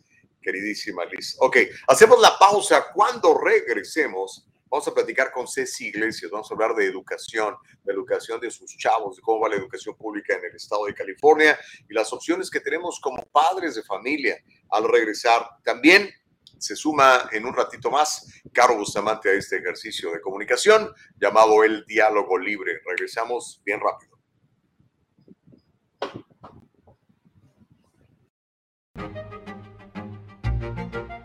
El abogado José Jordán es un inmigrante como muchos de nosotros. Llegó indocumentado y fue aquí donde se hizo residente y se convirtió en ciudadano. Y ahora es presidente y fundador de la firma legal José Jordán y Asociados, donde unido a otros abogados se especializan en casos de inmigración, casos de accidentes y casos penales y criminales. Llámeles, todos ellos hablan su idioma y están para servirle. Regresamos, se llama El Diálogo Libre, ya sabe que nos puedes acompañar todos los días, www.eldialogolibre.com. Al rato esto lo subimos a Spotify, a Anchor y a Apple Podcast para que lo escuches, pero si nos quieres ver, www.eldialogolibre.com, en YouTube, eldialogolibre.com, en Facebook, eldialogolibre.com. En YouTube te recomiendo, te suplico, te lo pido, te lo ruego. Eh, suscríbete a nuestro canal, te van a pedir ahí tu correo electrónico y dale un clic a la campanita para que te alertemos cuando estamos saliendo en vivo. Y en Facebook, muchísimas gracias a la gente que nos sigue en Facebook. También te pedimos que nos pongas eh, seguir y que le des un clic a donde dice like, danos un like, un me gusta y así también te vamos a alertar cuando estamos saliendo en vivo. ¿Ok? Carlos Nieto, ¿cómo estás? Buenos días en YouTube. Noé Contreras, good morning. Dice ratas asquerosas, kill them all. Se refiere a las ratas estas que quisieron ir a robar esta joyería en Huntington Beach. Fueron por lana, salieron trasquilados. Homero dice, es, oigan esta loquera, no tenemos suficientes niños en las escuelas, que ahora queremos armas en las escuelas totalmente psicópata. Homero, imagínate que en esa escuela de Uvalde, Texas, que por cierto vamos a hablar de eso si nos da tiempo más adelante, este, hubiera habido dos, tres guardias armados protegiendo a los niños. Yo, les, yo me pregunto, y esto va para los, para los políticos, para los asambleístas, para los eh, senadores, eh, para los senadores en el, Congreso, para los eh, congresistas. ¿No sería bueno que la misma seguridad que tienen ustedes, muchos de ustedes bola de corruptos con tantos años viviendo del presupuesto, ¿no sería que el mismo grado de seguridad que tienen ustedes lo tuvieran nuestros hijos que acuden a las escuelas públicas? ¿No le parece justo? ¿Por qué entonces nuestros niños están desprotegidos? Nuestros maestros, algunos muy buenos, están desprotegidos y estos señores tienen toda la seguridad del mundo. Es una pregunta. Pero bueno, ya tenemos lista a Ceci Iglesias. Ceci Iglesias es una eh, defensor de la, de, la, de la educación de sus hijos y el día de hoy tiene un tema muy interesante para platicar con todos ustedes y espero que eh, podamos tener el diálogo libre con ella y que le hagan muchas preguntas. Eh, Ceci Iglesias, qué gusto, qué privilegio. ¿Cómo estás? Muy buenos días, Ceci. Buenos días, ¿cómo están? Gracias a Gustavo otra vez por tenerme aquí de, ah, como una guest en su programa. Y me gustan los temas que estaban hablando ahorita. como usted me presentó, yo soy Cecilia Iglesias. Ah, soy fundadora de la Unión de Padres. Es un movimiento que hay en California que tenemos aquí, porque cuando yo estuve como miembro de la mesa directiva del distrito escolar aquí en Santana, habían muchos padres que, que preguntaban, ¿por qué no tenemos los recursos? ¿Por qué no tenemos los, la, como usted estaba diciendo ahorita, como la protección para nuestros hijos en las escuelas, porque no tenemos cosas que van a ayudar a nuestros hijos. Y una de las cosas que es algo que para nosotros que estamos más involucrados, saber uh, cómo se maneja el presupuesto, es la prioridad de los que son electos. Es la prioridad de los miembros de la mesa directiva, que ellos tienen un presupuesto. Digamos, aquí en Santana es una ciudad que tenemos uh, como ahorita tenemos como 45 mil estudiantes en el distrito, que no es todo Santana, pero es un presupuesto, Gustavo, de 800 millones de dólares al año. 800 millones de dólares, una lanota. Ajá. Sí. ¿Qué, ¿Qué, tan inteligentemente se administran esos 800 millones de dólares en el condado de Orange, en la educación pública?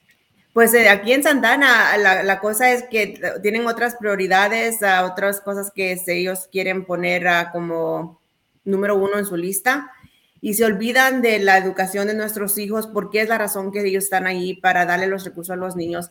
So, el, el 90% del presupuesto, Gustavo, se va al personal, para, para, los salarios del personal y los beneficios.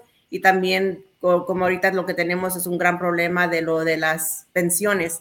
So, también es para pagar las pensiones. So, muchas de las personas que están, digamos, nuestro público no saben el, impacto que tienen uh, el, distrito escolar en nuestras escuelas.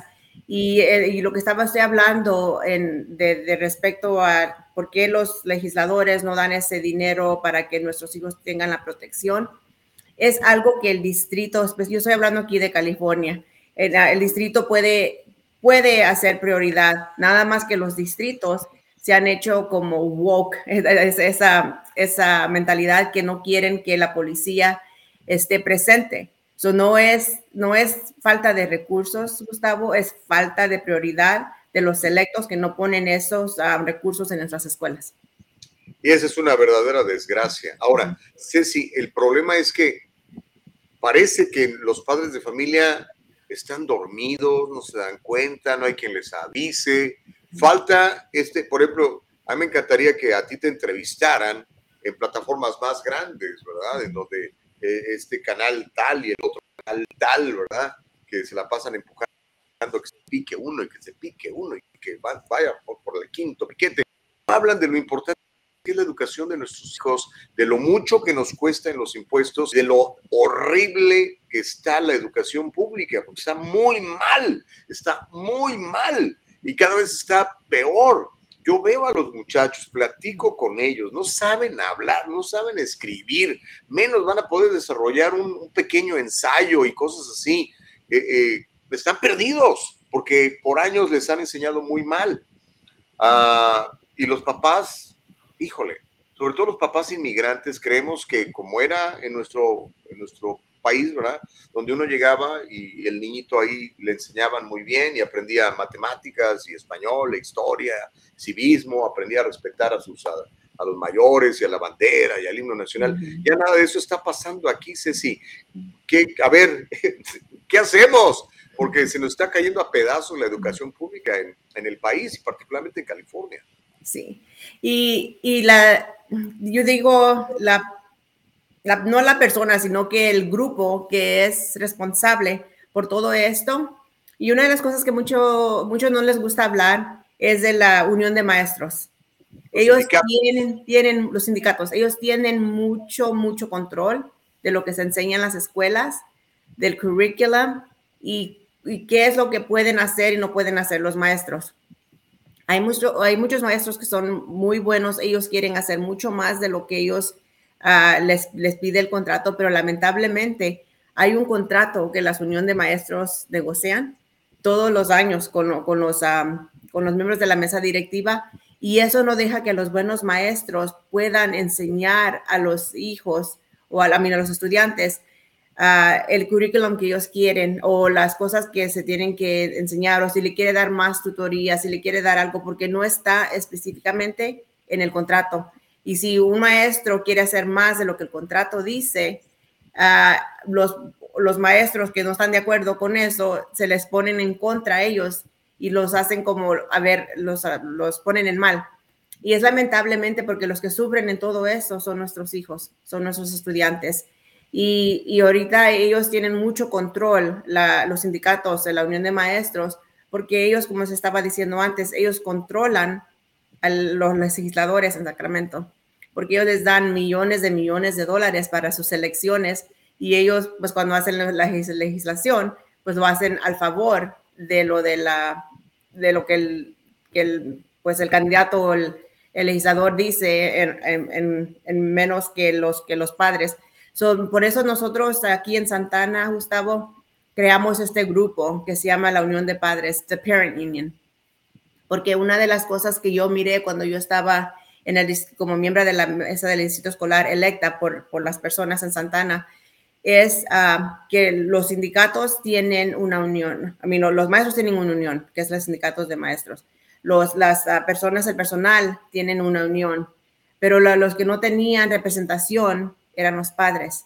So, nosotros decidimos en Santana crear un grupo que se llamaba The Parent Union, porque nosotros queremos también esos, que nos respeten esos derechos y también que se nos den a nosotros los recursos que por la ley y la constitución son para nosotros. Pero como usted dice, los padres, lamentablemente en nuestras comunidades, no se uh, involucran, a veces porque no saben cómo pero a veces es que no pueden porque ellos, ah, los, muchos de nuestros padres en nuestras comunidades están trabajando uno, dos, tres trabajos a veces para pagar la renta, para pagar lo que se tiene que hacer, you para uh, el día al día. Y lo que nosotros, lo que nosotros miramos es que las, los sindicatos se aprovechan de eso y no dejan que los padres tengan representación y también no dejan que los padres reciban los recursos para sus estudiantes porque ellos dicen no hay suficiente dinero, no hay suficiente dinero. Y eso me gustaría hablar después, si usted le gustaría, en cómo tenemos una, una website que se llama Transparent California. Y es una, una, website donde da, está dos, dos, uh, uh, está dos años atrasado en la información, pero da más de lo que está pasando en que uh, cómo cómo los salarios de las personas públicas aquí en California se están distribuyendo. Y van a ver que muchos de los superintendentes, los administradores y hay unos maestros que ganan más de 160 mil dólares al año por, por, por nuestros hijos y luego el, el, desde este, el, el uh, academic achievement está muy bajo. So es, es algo que es muy triste es terrible y es algo que lamentablemente están padeciendo nuestros hijos. Ahora, este, por ejemplo, leía, es información pública, el superintendente de educación de, de, Santana gana como 360 mil dólares. Es un dineral. Eh, ¿Cuánto gana, por ejemplo, el, el, líder del sindicato de maestros? También La, se me hace que está casi a, más de medio millón, porque para ellos les, conviene, les conviene, y eso no es nada para ellos, ellos quieren más. Uh, aquí en Santana, como dice usted, nada más tenemos 42 mil estudiantes, pero el, el superintendente de, de la, del distrito gana 360 mil dólares más los, los los beneficios. Cuando uno lo pone todos los beneficios en cuenta, es más casi medio millón de dólares. y Gana más que el presidente de los Estados Unidos. Sí, y, es, y, y no refleja lo que los, nuestros estudiantes están, están alcanzando en respecto a su... a estamos, premiando, estamos premiando la incompetencia, Cecilia. Estamos pagándole a alguien por un trabajo que no está haciendo bien, que es una porquería, Si yo fuera el dueño, si fuera una empresa, eso ya lo hubiera corrido por, por incapaz. Ahora, este, los papás, ¿qué opciones tienen? Parece que estamos inermes, inertes, somos víctimas propiciatorias, entregamos a nuestros niños ahí para que nos los maleduquen y a cambio estos fulanos ganan estos dinerales. ¿Qué, opciones tienen los padres de familia? No pueden hacer nada. Sí, no, hay muchas opciones y una, una de las ah, opciones que tienen los padres y es algo que el sindicato de maestros siempre se ha tenido oposición, es que los padres las escuelas del distrito de donde uno vive son, es una opción, son, son escuelas públicas. Y la, la, otra opción es, tiene también hay escuelas públicas que son charter.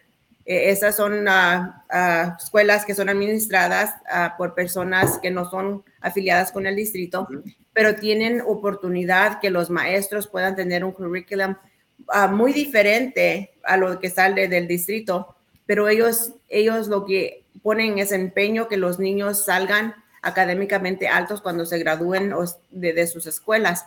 Y es algo que la unión de maestro, pues claro, no les gusta porque hay una diferencia, que son muchas de las charters no son parte de la unión. Son los maestros no pagan um, los dues a estas um, organizaciones y es lo que ellos no quieren porque están perdiendo miembros.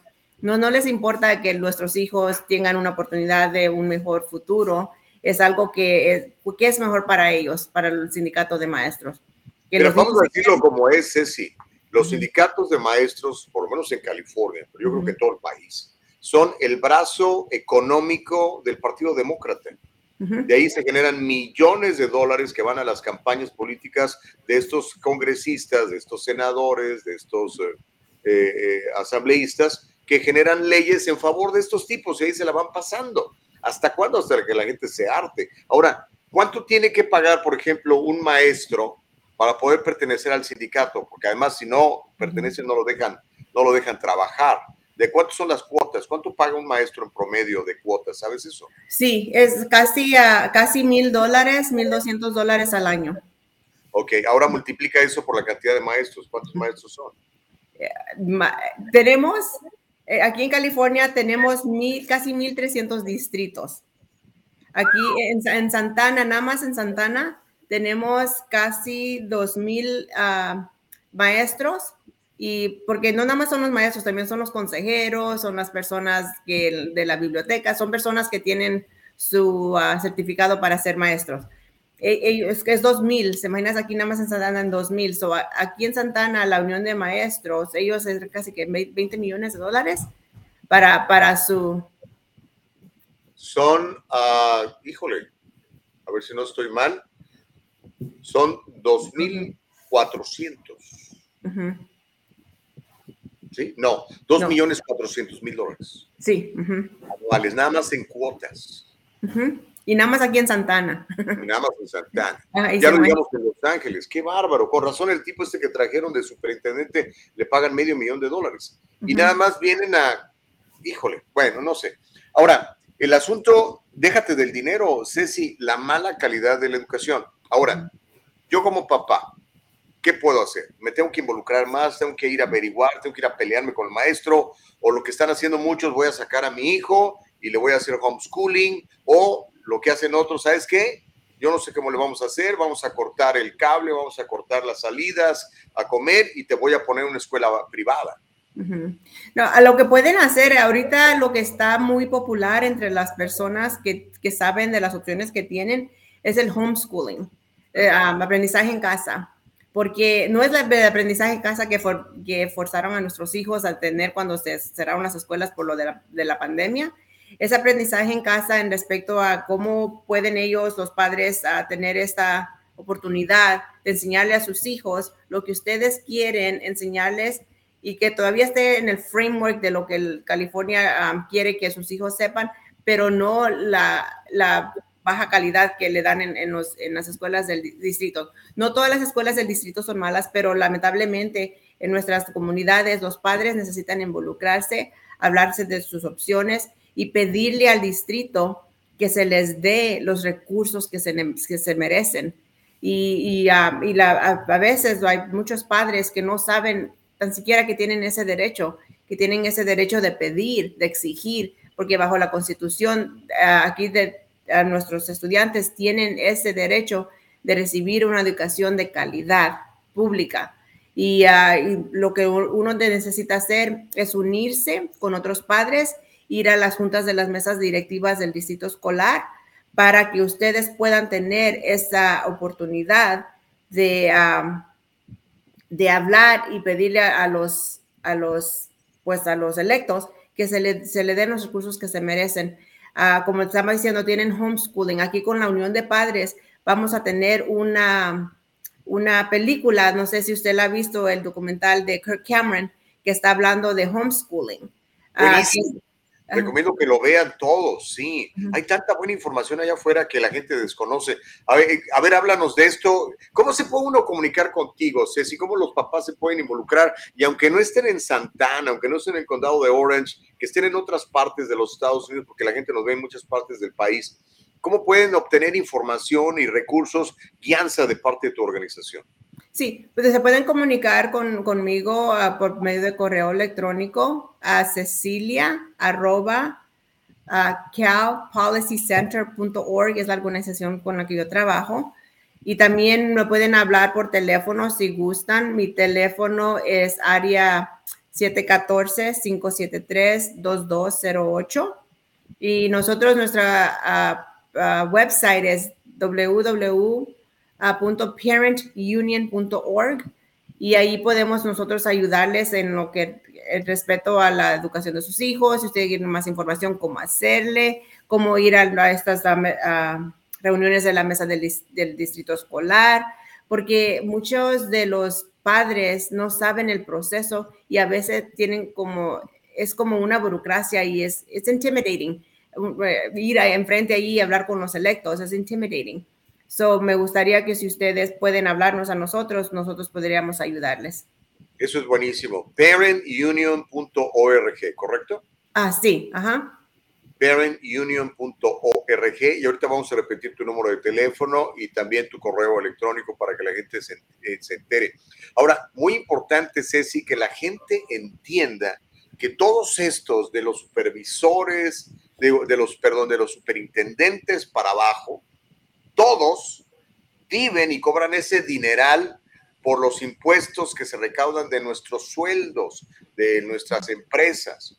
Entonces, literalmente, el ciudadano o incluso la persona que no es ciudadana, pero paga impuestos, está contribuyendo a los sueldos de todos esos señores. Entonces, son nuestros empleados. La gente no debe de tener miedo de eso, Ceci. Ah, no, para nada, porque es nuestros impuestos, como dice usted, nosotros somos los jefes. Es una de las cosas que yo siempre les he dicho a las personas cuando, en mi posición cuando era electa al, distrito escolar, es yo trabajo para ustedes. Ustedes me eligieron. Mi responsabilidad son ustedes, los nuestros hijos, la, educación ah, de calidad para sus hijos. Y es algo que los padres se sientan con ese ah, power, con ese poder que ustedes son los que saben qué es mejor para sus hijos. Por eso la Unión de Padres es un movimiento que, que ha, pues ha agarrado um, momentum aquí en, en, California, porque los padres, a, través de lo que pasó por todo eso de la pandemia, las escuelas se cerraron, ellos acudieron a sus, um, a sus escuelas y decían, pues no podemos abrir, pero sí podían abrir porque había muchos distritos que estuvieron abiertos. Ah, no, no todos cerraron, no todas las escuelas cerraron, pero es falta de voluntad y de prioridad de los electos. Ustedes como padres vayan a estas juntas, vayan a esos, porque como dice, ustedes están pagando con sus eh, impuestos una cantidad enorme para los salarios de, de estos administradores que no, no, hacen lo que es mejor para ustedes. Ellos están haciendo lo que es mejor para ellos, lo que es mejor para los sindicatos. Y, y la última en la lista siempre son los estudiantes, lamentablemente. Pero nosotros como padres podemos cambiar esos. Solo lo que tenemos que hacer es ir a las mesas directivas, a hablar con ellos en las juntas. Y una de las cosas que es muy importante, porque como les digo, los que deciden lo que pasa en sus escuelas son los electos. So, padres, por favor, si ustedes pueden votar, salgan a votar y salgan a votar por personas que van a, van a representar sus intereses y van a poder representar a, y tener esos recursos, traer esos recursos para sus hijos. Hazme un favor, repite otra vez eh, tu número de teléfono, repite otra vez el correo electrónico y la página de internet. Ahorita le, le voy a pedir a, a, mi productora Nicole Castillo que lo, lo, ponga, lo exhiba en la pantalla para que también lo, la gente lo pueda ver. Adelante, por favor. Sí, ok, sí. Mi, uh, mi correo electrónico es cecilia arroba calpolicycenter.org y mi número de teléfono. Arroba calpolicycenter.org. Cecilia arroba calpolicycenter.org. Okay. Sí. Y, y, mi teléfono es área 714-573-2208. Repítelo, por favor. 714-573-2208. Okidoki, 714, repítemelo de nuevo. 714-573-2208. 2208. Y la página de internet se llama um, www.parentunion.org. Parentunion.org. Parentunion.org. Ok. Ahí podemos encontrar una serie de recursos, te podemos llamar, podemos preguntar, te podemos plantear. Este, fue, fue, buenísimo. Entonces, tú eres fundadora de este Parent Union, eso es bien importante que entendamos. Ceci es fundadora de este Parent Union, ha tenido algunos otros puestos políticos, ha sido concejal de Santana, entre otras cosas, pero sobre todo eres una defensora de la educación de nuestros hijos. Ahora, antes de irnos, ya se nos está acabando el tiempo, pero te tenemos que volver a invitar, sí. Ceci, hay mucho que platicar de educación. Este, este movimiento de School Choice, de California School Choice, eh, ¿Qué está pasando con él? ¿Está funcionando o este aparato demócrata enorme de sindicatos y millones de dinero eh, eh, lo, está, uh, lo está eliminando? No, está funcionando. Por eso yo traigo esta bufanda, que es uh, amarilla, y este color, esta bufanda significa de uh, School Choice, que quiere, y esta es parte de una fundación también que se llama National School Choice Week. So nosotros en, en, enero hacemos ese, esa feria para que los padres sepan de sus opciones, pero uh, aquí en California está funcionando porque si se dan cuenta, las escuelas del distrito están, están uh, bajando del número de sus estudiantes que están uh, en, este, en, en, sus distritos. ¿Por qué? Porque los padres ya se están, se están ellos están abriendo su conocimiento de las opciones que tienen So, muchos están mandando a sus hijos a charter schools, muchos están mandando a sus hijos a, homeschooling. Los están sacando de las escuelas porque ellos miran que no está funcionando en, el distrito, a las escuelas del distrito. Pero lo que yo más les doy consejo a, sus, a, los padres es que manténganse al tanto de lo que está pasando en sus escuelas, en sus distritos, y van a ver que por tener opciones ustedes van a subir la calidad de la educación que sus niños están recibiendo en las escuelas de su vecindario. Pero no, no piensen que nada más esas son las únicas opciones legales bajo la ley aquí en la Constitución de California. Tenemos, como les digo, son las escuelas del distrito, las escuelas públicas charters, homeschooling, hay también como esas magnet schools y también hay escuelas por medio de uh, online learning, que es muy diferente de lo que hicieron los, el distrito, que todos lo pusieron en Zoom. Online learning es como, como nosotros cuando vamos a la universidad o al colegio, agarramos un curso en online y estamos aprendiendo así, pero tenemos la, la, el apoyo de los maestros, tenemos el apoyo de la universidad. So, eh, hay muchos estudiantes que ellos funcionan uh, así, aprender, aprender así, porque no todos los niños aprenden del mismo modo. So, por eso tenemos que dar las opciones a, a, a los, um, a los padres y eso me gusta de la Uh, de la opción de, que tenemos aquí en California. So, me gustaría hablar, me, si me, me, me, invitan otra vez para hablar cómo es que van la, cada distrito, a qué nivel están. Y uno de lo que estábamos hablando nosotros, que es muy importante, es que la educación de nuestros hijos, especialmente como en, en Los Ángeles, el 70% de nuestros hijos están baja, bajo académicamente. Y es muy triste, es muy triste. En, en, en Santana es lo mismo. ¿Y por qué? Porque los padres no exigen que los uh, maestros hagan lo que deben de hacer, que es educar a nuestros hijos, darles esa calidad ah, que se merecen de la educación pública en California. Hagámoslo la próxima semana. ¿Cómo estás el, el martes de la próxima semana? Sí, está bien. Me gustaría acompañarles todas las semanas porque hay mucho que hablar en respecto a Hagámoslo el martes. Ya está. Ok.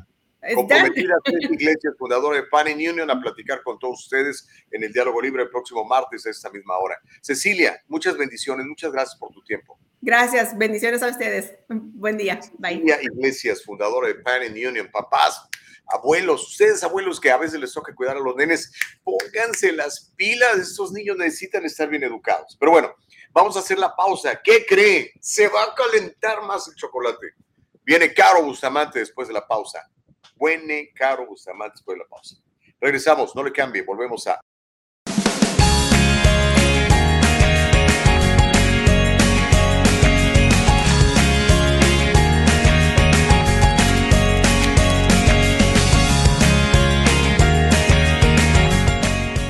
Kanika shampoo and gels, made with natural products and paraben free, leaves your hair silky smooth, and the gels keep it in place all day. Kanika, for today's generation. And most important, Kanika, made with love.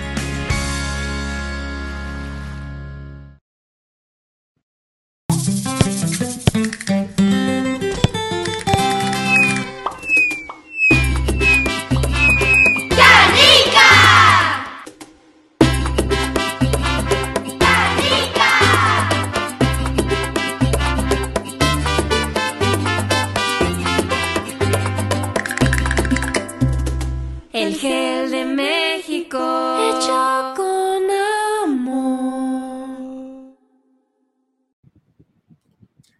Estamos de vuelta, se llama El Diálogo Libre. Oiga, qué buena conversación con Cecilia Iglesias. Uh, parentunion.org, entre a la página. Si realmente le preocupa la educación de sus hijos, involúcrese en ella. Papá, mamá, involúcrese en ella. Si ve que el papá y la mamá no se están involucrando, usted, abuelo, a veces usted le toca cuidar a los nenes, involúcrese y déjele saber a sus hijos, oye, mija, está pasando esto. Fíjate nada más, un dineral que se gasta y los niños no aprenden. Imagínense, son miles y miles de dólares. No, no se vale. Estos sindicatos a veces son buenos, pero a veces son un verdadero peligro. Y particularmente los sindicatos de maestros creo que son terribles, por lo menos lo que yo he visto. Y este, comuníquese con esta gente, vaya a ver ese documental de Kirk Cameron, está buenísimo, se lo recomiendo. Ayer me chuté otro buenísimo eh, documental que estoy viendo, todavía no lo termino de ver, sobre Planned Parenthood. Son unos criminales asesinos estas personas, oigan. Lamentablemente se disfrazan de buenas gentes pero están matando literalmente a, a, nuestros niños. Así, literalmente, como se lo digo. Pero bueno, hay muchos, muchos este, comentarios. No, no los podemos ver en el chat. Eh, estamos ahorita batallando con esta gente de la plataforma. Este, pero se los voy a leer para que usted esté al tanto. Eh, dice, nuevos comentarios van a estarse eh, distribuyendo aquí. Ah, qué bueno, gracias que le encontraste le, la forma, ¿ok? Entonces ya sabe, ponga el hashtag, el diálogo libre, para que podamos leer su comentario en pantalla y si no, de todas maneras lo voy a, lo voy a leer, ¿ok? Ceci Iglesias le está contestando a Consuelo Urbano, le dice, contácteme, cecilia arroba calpolicycenter.org. Cecilia arroba calpolicycenter.org.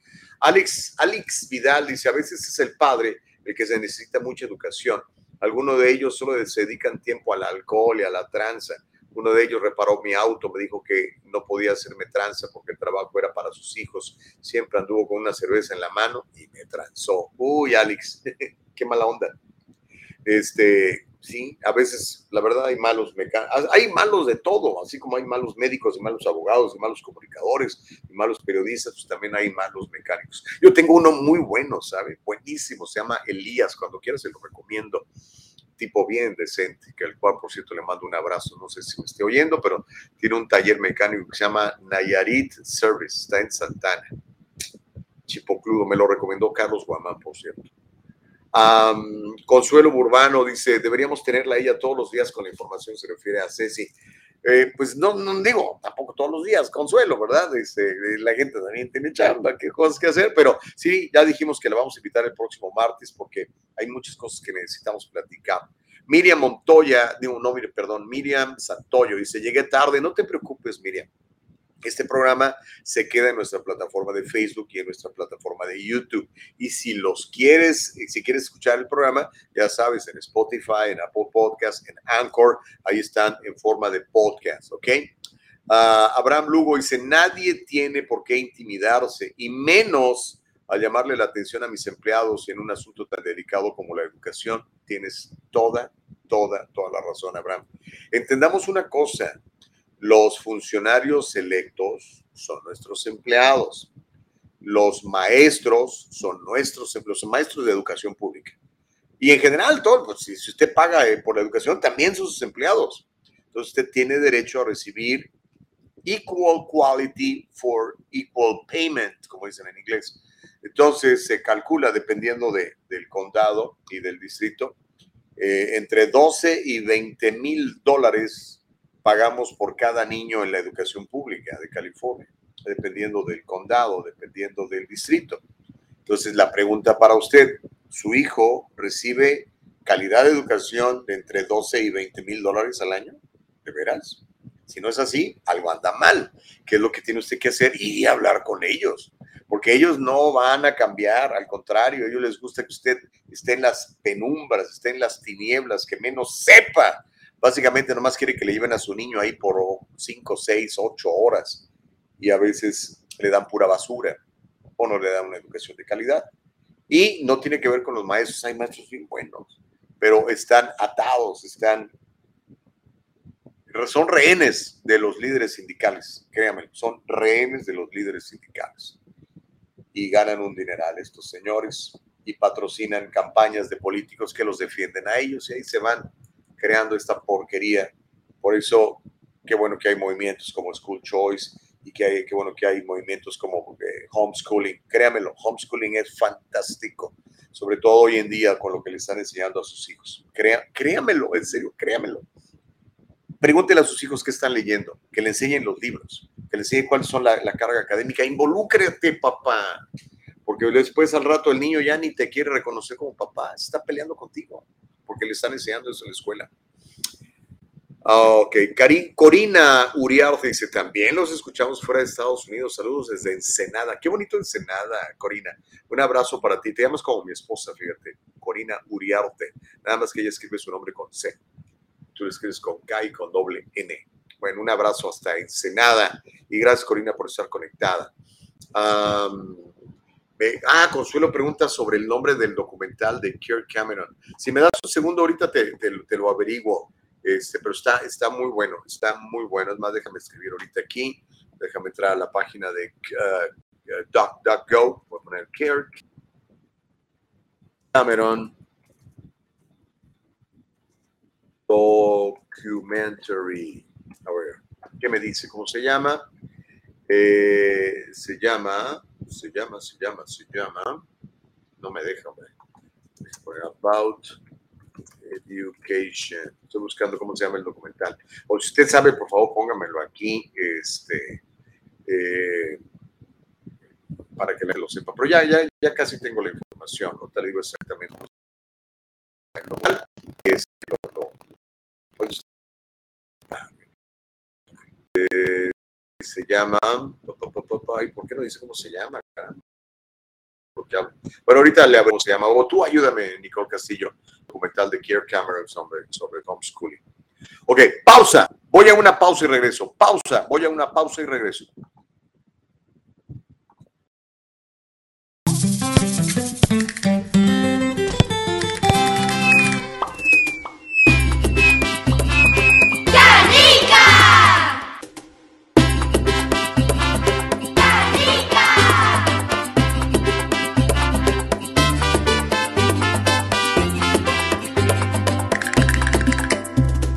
El gel de México. Hecho con amor.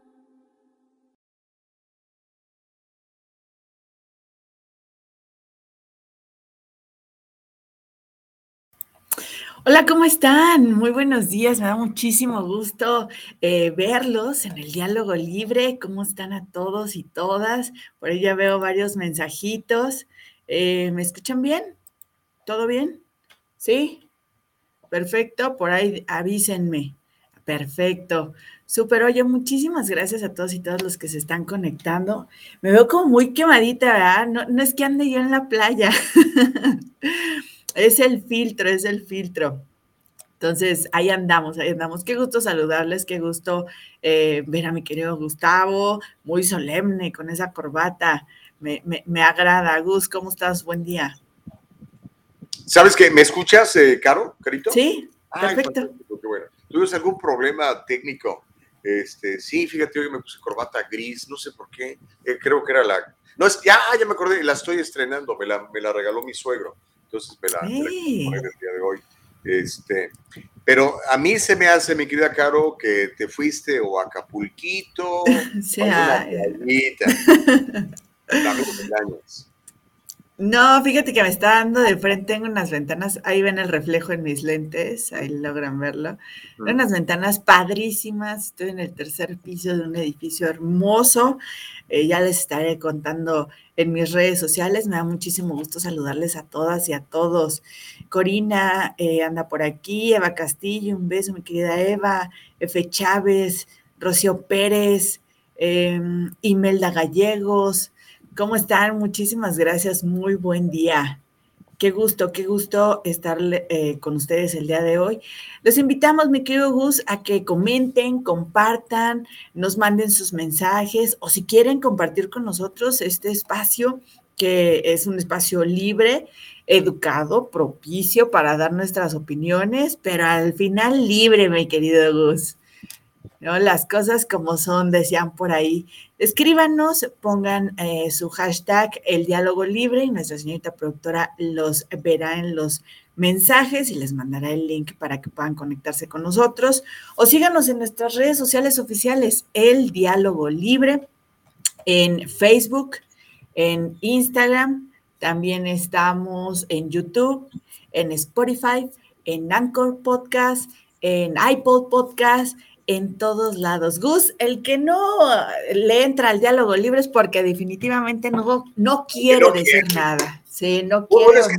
hay gente que nada más le gusta escuchar, agarra sus palomitas y se pone a ver cómo se pelea la canción. sí, ¿verdad? Oye, a ver qué nos tienes, claro, porque hay un montón de cosas este, que están pasando y bueno, me imagino que tendrás más ecos de lo de Colombia, este, Latinoamérica entera se está moviendo a la izquierda, mi querida Caro. Sí, la verdad es que sí, y fíjate que hay un empoderamiento muy fuerte, muy grande, eh, muy, este, yo, yo, yo creo que son muy buenos, muy buenas lo que estamos viendo en cuanto a la participación del mundo, en la participación ciudadana, me parece fenomenal. Al fin estamos viendo eh, al pueblo, realmente al pueblo, ver, elegir, comprometerse, decir, hablar, manifestarse, convocar.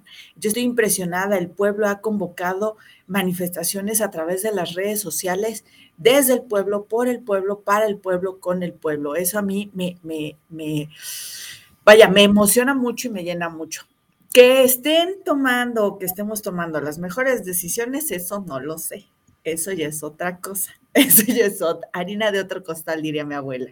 Que por cierto, me habló hace ratito muy tempranito para desearme los buenos días y yo creo que eso me va a traer muy buena vibra el día de hoy. Pero en general, Gus, eh, el mundo y en especial América Latina se está revelando. Se está revelando y estamos entrando en un proceso en el que todos estos años de, fíjate que eh, yo tengo muy clavado unas palabras que tú dijiste hace un tiempo, que a ti cuando estudiabas en México escuchabas mucho o, fomentaban mucho el rencor hacia Estados Unidos, ¿no? Y el odio a Estados Unidos. Yo creo que nuestra... ¿Perdón? El imperialismo yanqui. Al imperialismo, sí. Em, estaba la revolución, 60 años, ya va para 73, 74 años la revolución eh, eh, en Cuba, o bueno, que sacan a Batista y a todos los, los inversionistas estadounidenses de Cuba, y crecimos mucho con este movimiento pero creo que aún así no tuvo el impacto suficiente como lo que ha tenido en los últimos años la globalización. El discurso de odio en las escuelas, el discurso de racismo en las escuelas, en, la calle, en las empresas, en vaya, en general en la sociedad, no había tenido tanto impacto como ahora con las redes sociales. Eh, creo que la gente, y hay un fenómeno que me llama mucho la atención, Gus. Mucha gente dice, es que ahorita se están viendo muchos más eh, gays o más lesbianas o más comunidad LGBTQ más. Antes no se veía. El que no se viera no significa que no existiera. El que no se dijera sobre los feminicidios no significa que no existiera. Yo tengo 33 años, de los cuales 30 he escuchado de feminicidios. O sea, las mujeres en Ciudad Juárez están siendo violentadas desde hace 30 años o más. Entonces, el que no lo dijéramos no significa que no existiera. Creo que eso es algo muy importante. Y lo mismo está pasando con los movimientos sociales, con las nuevas estructuras de gobierno, con las elecciones en Latinoamérica y el Caribe. La gente ya tiene, gracias a estos aparatitos, la gente ya tiene voz. Cualquiera puede denunciar lo que quiera lo pone con un hashtag en cualquier red social y hace ruido y se le empiezan a sumar otras personas. Entonces, creo que ahora sí estamos siendo dueños de nuestra comunicación, dueños de nuestro acontecer diario y todos podemos tener la misma versión de los hechos o tener diferentes versiones de los hechos. Creo que eso está haciendo mucho eco en, en, en la sociedad, ¿no? a mí me emociona, pero viene fuerte, viene fuerte. Ayer les presentábamos cómo el presidente de México estaba feliz, o sea, fue el primero a nivel mundial en felicitar a, Petro en Colombia. Bailar cumbia, dijo. Se puso, sí, pidió, pidió una que, que, que la pusieron en la mañanera y la, y la cantó Margarita, la diosa de la cumbia, que colombiana es también. no me acuerdo cómo se llama la canción pero pongan en la mañanera a Cumbia de Margarita y ahí está, ¿no? El presidente feliz, feliz, extasiado, cuando con su principal eh, aliado y vecino, Estados Unidos, tardó 37 días en felicitarlo por haber ganado la elección. 37 días. Y aquí ni 37 minutos se tardó. Todavía, o sea, ni siquiera había sido oficial el triunfo de Petro y, López Obrador ya lo estaba felicitando. Entonces, creo que también ahí México, Gustavo, está, está eh, teniendo un papel muy importante. México está impulsando a la izquierda a nivel mundial. México está impulsando, yo no sé, y ahí lo dejo a sus comentarios, los voy leyendo, yo no sé si México está impulsando el socialismo. No lo sé. Yo creo que sí. Y si no lo está impulsando, lo está celebrando por lo menos. Pero yo creo que sí, ¿eh? Yo creo que sí, de alguna manera. Bueno, todos estos viajes a Centroamérica y todas estas reuniones y todo lo demás. Ahora, el asunto es que este cambio hacia, hacia la izquierda, bueno, estaba leyendo un poquito de este señor, Petros. El señor es un criminal, el señor tiene sangre en sus manos, el señor mató gente. eh, yo, ah, caray. Pero si la gente lo celebra, pues obviamente los valores de los colombianos, de una buena cantidad de los colombianos, mm. han cambiado. ¿no? no, Gus, a ver, ¿quién, dime un político que esté libre de todo pecado y dime un político que no haya, a los términos que tú dijiste, que no tenga sangre en sus manos? Bueno, era un guerrillero este señor, ¿no? De hecho, este fue, pero eso mentor de, de, Chávez, por ejemplo, fue mentor de Chávez. ¿no? no, no fue mentor. Él habla de que dentro de las guerrillas se, o sea, hay comunicación, porque además sabemos que Cuba, sabemos que Venezuela han financiado otras guerrillas en otros países. Entonces, no, no fue su mentor. De hecho, él ha dicho que si a él textualmente, Sí, textualmente Petro dice, eh, te digo porque me eché varios de sus discursos, o sea, sí, sí, sí, sí me eché la narrativa que lleva Petro y si bien le coquetea a la izquierda, eh, más bien, si bien es de izquierda y le coquetea al socialismo, no tiene ideas socialistas, igual que López Obrador. Por eso es que tengo duda de si Obrador está llevando el socialismo, porque realmente en su gobierno, vivo en México, y su gobierno es capitalista. O sea, en México tenemos un gobierno capitalista, no es un gobierno socialista. Entonces, ahí tengo mis dudas. Pero, Petro... es capitalista porque Andrés Manuel lo quiere o porque así está y hasta ahorita pues los empresarios no, se van a dejar tan fácil. Creo que son muchos factores. Una, López Obrador no tiene la estructura para volver a México un país socialista. No, no lo tiene. O sea, no ha, no ha podido cuajar para que México se vuelva socialista desde su gobierno. Dos, eh, los empresarios no se han dejado. Tres, hay una oposición pobre en México, pero todavía hay oposición. O sea, sí, sí la hay. Está pobre y está perdida y se andan peleando entre ellos mismos, pero lo hay. Eh, y aún así, en México, en el partido del presidente López Obrador, ya se están peleando. Ya se están peleando, ya no tiene el control del Senado el presidente en México. Ya les contaré más adelante por qué. Y es, es una disputa que tiene con el presidente del Senado, que es eh, era su mano derecha, desayunaban juntos, así eran uña y mugre, se pelearon, todavía no sabemos exactamente por qué, pero el presidente ayer perdió eh, eh, el liderato en el Senado de la República. Entonces, por ahí también vemos un desgaste muy fuerte de López Obrador y de su equipo, pues por la competencia a la presidencia del 2024, ¿no?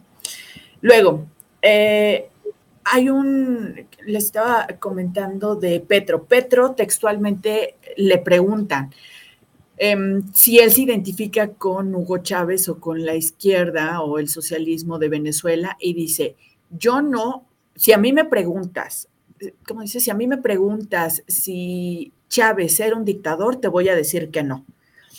Si me preguntas si Maduro es un dictador, te voy a decir que sí. Entonces, mm, no sé qué tan consciente esté eh, Petro de, la repercusión de sus palabras o no sé qué tanto se esté curando en sal, porque pues Chávez ya no está. Y lo que vino después de Chávez fue muchísimo peor que Chávez. Entonces, viendo a, Chávez con Maduro, dices, mm, con Chávez no estábamos tan mal, ¿no? O sea, Venezuela realmente se volvió una, una potencia y fue un país muy fuerte eh, que, tenía una venta de petróleo, exportación de petróleo muy grande y que vaya, podía, se, podían hacer varias cosas todavía con Venezuela. Pero en los 70 Venezuela considerado un paraíso, la gente vivía muy bien, el Producto Interno Bruto era muy alto, era probablemente la economía más fuerte de Latinoamérica en los 70. Sí. Hoy es un desastre, es una pena. Imagínate, eh, racionalización, eh, racionar de, raciones de, comida, filas para encontrar papel sanitario, pasta de dientes. Es lamentable, es, es, muy triste, pero ojalá no le pase a los colombianos. Tengo muchos amigos colombianos que quiero mucho. Muchos de ellos me dijeron que que le tenían miedo a este señor, otros en cambio votaron por él y están muy felices. Eh, yo espero sinceramente que les vaya bien, porque al final de cuentas lo que uno quiere es que le vaya bien a los diferentes pueblos para que se quede cada quien en su pueblo, entonces no tenga que andar arriesgándose a venir a países como Estados Unidos, ¿no? Que se quede, que progresen en su país, que haya libertad de expresión, de producción, que la gente pueda pueda sostenerse sin que el gobierno patriarcal te mantenga, ¿no? Yo siempre estoy a favor de, eso. Eh, yo le, hay ahí un comentario. Mire, señora María Isabel Moreno, por favor, infórmese usted. El día de ayer hicimos un reportaje, 18 minutos con 45 segundos, sobre la situación y quién era Petro, y dijimos exactamente que venía, es un hombre de 62 años, si no mal recuerdo, 62, 63 años, viene justamente de la guerrilla, eh, vienen algunas declaraciones. La invito, señora María Isabel Moreno, por favor, métase al diálogo libre y vea el programa de ayer. Buenísimo próximo programa. Pero Ahí se fue va guerrillero informar. del M19 Sí, o no? del M19, sí, sí fue guerrillero. ¿Como guerrillero habrá asesinado a alguna persona o no? Gustavo, como todos los guerrilleros, claro que sí, o sea, por supuesto que sí. ¿Sabes qué es lo triste? Que cuando alguien te dice, yo fui guerrillero, yo fui de la oposición, yo fui manifestante, dices, ah, es un asesino. Pero, oye, yo, vaya, este, pregúntale a la gente qué opina de Salinas. ¿No? Salinas de Gortari, Sí. Pues también entiendo, ¿no? Que tiene sangre en sus manos, ¿no? Entonces, eh, creo Nexos que el. Ahora, este señor, ah, ah, dicen que tu- tu- tuvo, no sé si los tenga ahora, nexos con, con, con el narcotráfico, con el narcotráfico colombiano. ¿Eso es cierto o no? Mira, no, no lo sé. No, no es que vayan a estar diciendo, sí, yo me echo mis, mis, este. No, pero digamos que esté documentado, que haya habido eh, investigaciones serias, periodistas serios que lo hayan mencionado en el pasado. Si se habla de que las guerrillas han estado involucradas con el crimen organizado, sí. Que son los que proveen de las armas, sí. Que son los que muchas veces proveen del dinero, sí. Lo que sí sabemos en este momento es que justamente ayer que se da a conocer oficialmente que sí Petro es presidente electo de Colombia, eh, la, el ELN, eh, la, la guerrilla se, en Colombia dice que va a reactivar las eh, conversaciones de paz, que con Petro sí le van a entrar y con Petro sí van a hacer una alianza para que haya paz en Colombia. Dice, asaltaron el Palacio de Justicia y mataron a los magistrados. ¿Eso es cierto? Eh, eh, perdón, yo como no, me, como no conozco el tema, no me gusta opinar de lo que no conozco, entonces más bien pregunto. ¿Tú sabes no sé. No, no, no sé de a qué se refiere. Si ahorita, en este momento, no. Eh, vaya, no tengo esa información. Si fue en años pasados, pues señora María Isabel, por favor, este, coordine sus ideas y mándenos bien la información, porque pues, no, en este momento no. Ahorita que haya un golpe de Estado en Colombia y que hayan asaltado el Palacio de Justicia, de eso no tengo información. En, este momento no. Eh, si fue en años pasados, bueno, pues, ilústrenos, señora María Isabel, por favor.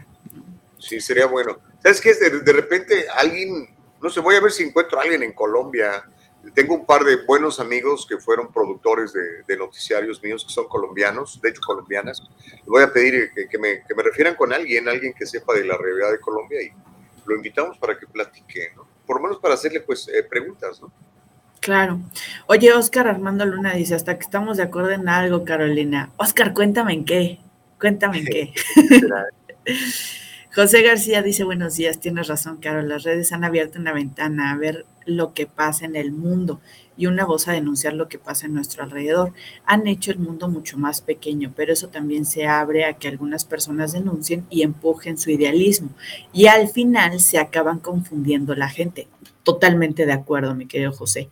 Y hay grupos que se aprovechan de esto para beneficio propio. Totalmente de acuerdo, totalmente de acuerdo. Alex Vidal dice, no olvidemos que los gobiernos de derecha a través de los militares también han cometido barbaridades en Latinoamérica. Totalmente de acuerdo. Hay muchos, sí, hay muchos ejemplos en la historia. Sí, totalmente de acuerdo. ¿Sabes qué es lo triste? Que, que desafortunadamente no podemos hablar de un político, de un gobierno, de un movimiento social que al final no se haya ensuciado las manos o que sea totalmente puro o que no lo hayan podido comprar o que al final se aliara con, con algún mafiosillo. No lo hay. Si alguien por ahí nos lo sabe, algún movimiento social, algún político, algún defensor social. Eh, Reciente, dices tú, yo creo que ninguno. del mundo, no, en general del mundo. O sea, Pero reciente, no, reciente. ¿quién? O sea, eh, vaya, no, no, no, no, no, no se me viene a la cabeza ningún líder eh, mundial ¿No? que esté limpio o libre de No lo hay, pecado y que sea intachable. Todos están metidos con Big Pharma, con Big Tech, con las armas, con el narco, o sea, todos necesitan de los dineros de todos estos tipos para, para llegar al poder. Entonces es, es complicado. ¿Sabes qué en México ahorita está eh, la preocupación porque les conté que hubo un, avión que voló, un avión de Venezuela que vuela a México con un piloto iraní, si no mal recuerdo, y que está detenido ahorita en Argentina. Y que está, Estados Unidos lo tiene de su lista de, de, enemigos públicos porque está asociado con varias organizaciones terroristas.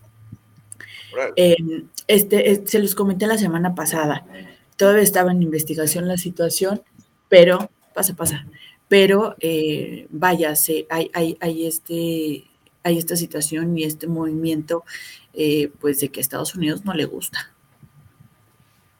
Pues no, obviamente que no.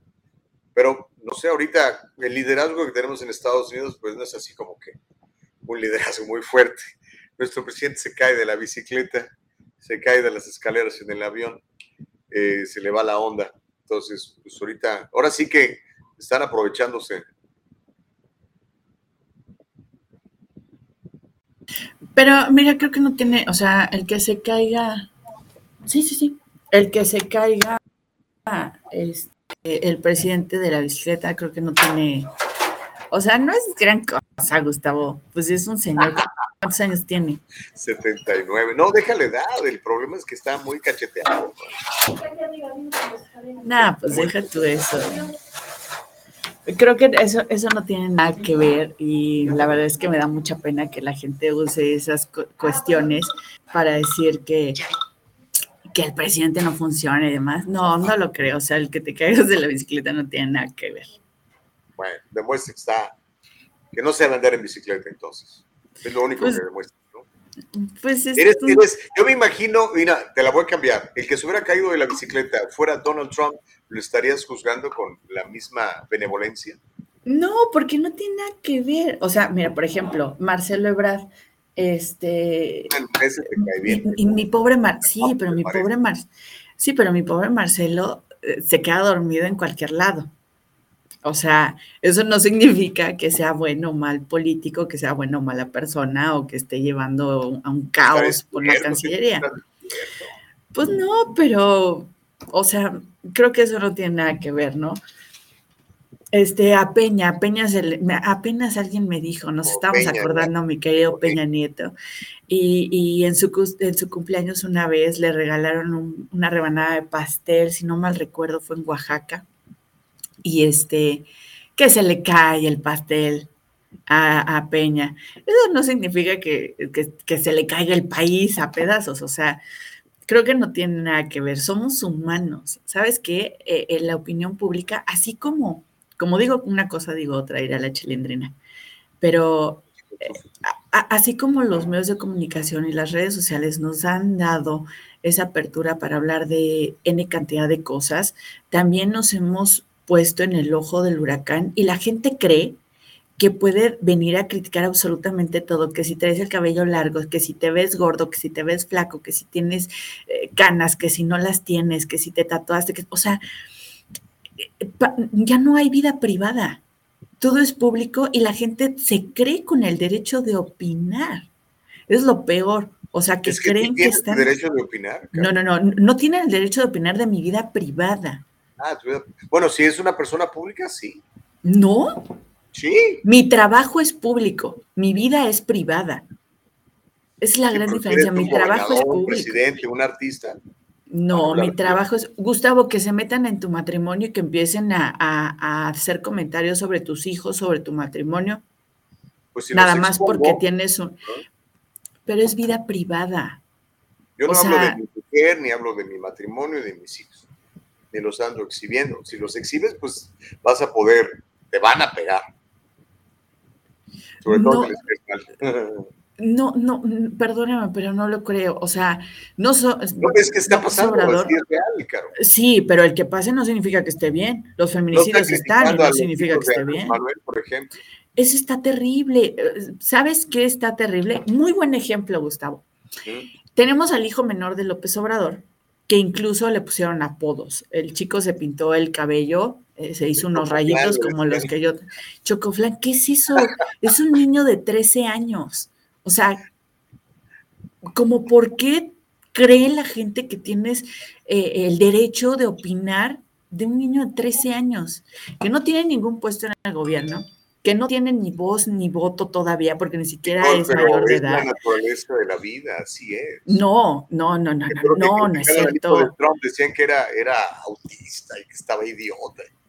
No, al hijo, eso también está muy mal. O sea, el hijo menor del presidente Trump no tenía ni vela en el entierro en ninguna parte del gobierno. Si pones a Ivanka, si pones a, a, su, a su marido, claro que sí, porque se tiene que, que ver su trabajo se tiene que reportar su trabajo y te tiene que juzgar su trabajo. Lo mismo el presidente con su hijo mayor, el que tiene la casa en Texas.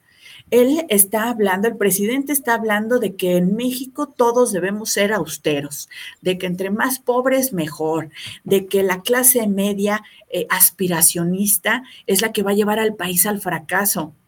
Espérame, pero tu hijo está igual o peor. O sea, cuando es fuera de tu casa está bien, pero cuando, más bien cuando está dentro de tu casa está bien, pero cuando está fuera de tu casa no. Caro, estoy de acuerdo en que no deberíamos ser mala onda para criticar, pero es la naturaleza humana y estos personajes son personas públicas y les van a seguir pegando. Y los van a seguir criticando. Hay algo que se llama educación. Ahí se las dejo. Búsquenla, búsquenla en, Google o en donde, en el rincón del vago. Se llama educación. Bueno. Oye, pues sabes que ya, ya nos pasamos del tiempo. Este, le seguimos, ¿no? ¿Cuándo regresas al programa?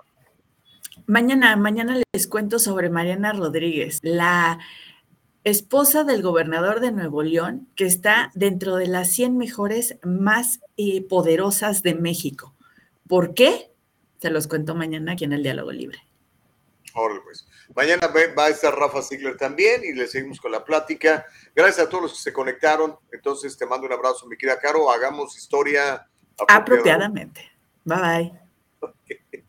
Sale, vámonos. Oiga, muchas gracias. Nicole Castillo, productora, muchas gracias. Eva Castillo, muchas gracias. Escúchenos, síganos y compártenos. Hasta mañana. Les deseo que tengan un día lleno, lleno de la bendición de Dios. Hasta luego. Bye. El diálogo libre está en vivo desde Facebook y YouTube. Si te lo perdiste o quieres volverlo a escuchar, entra a nuestra página de internet www.eldialogolibre.com. Todo el programa completito.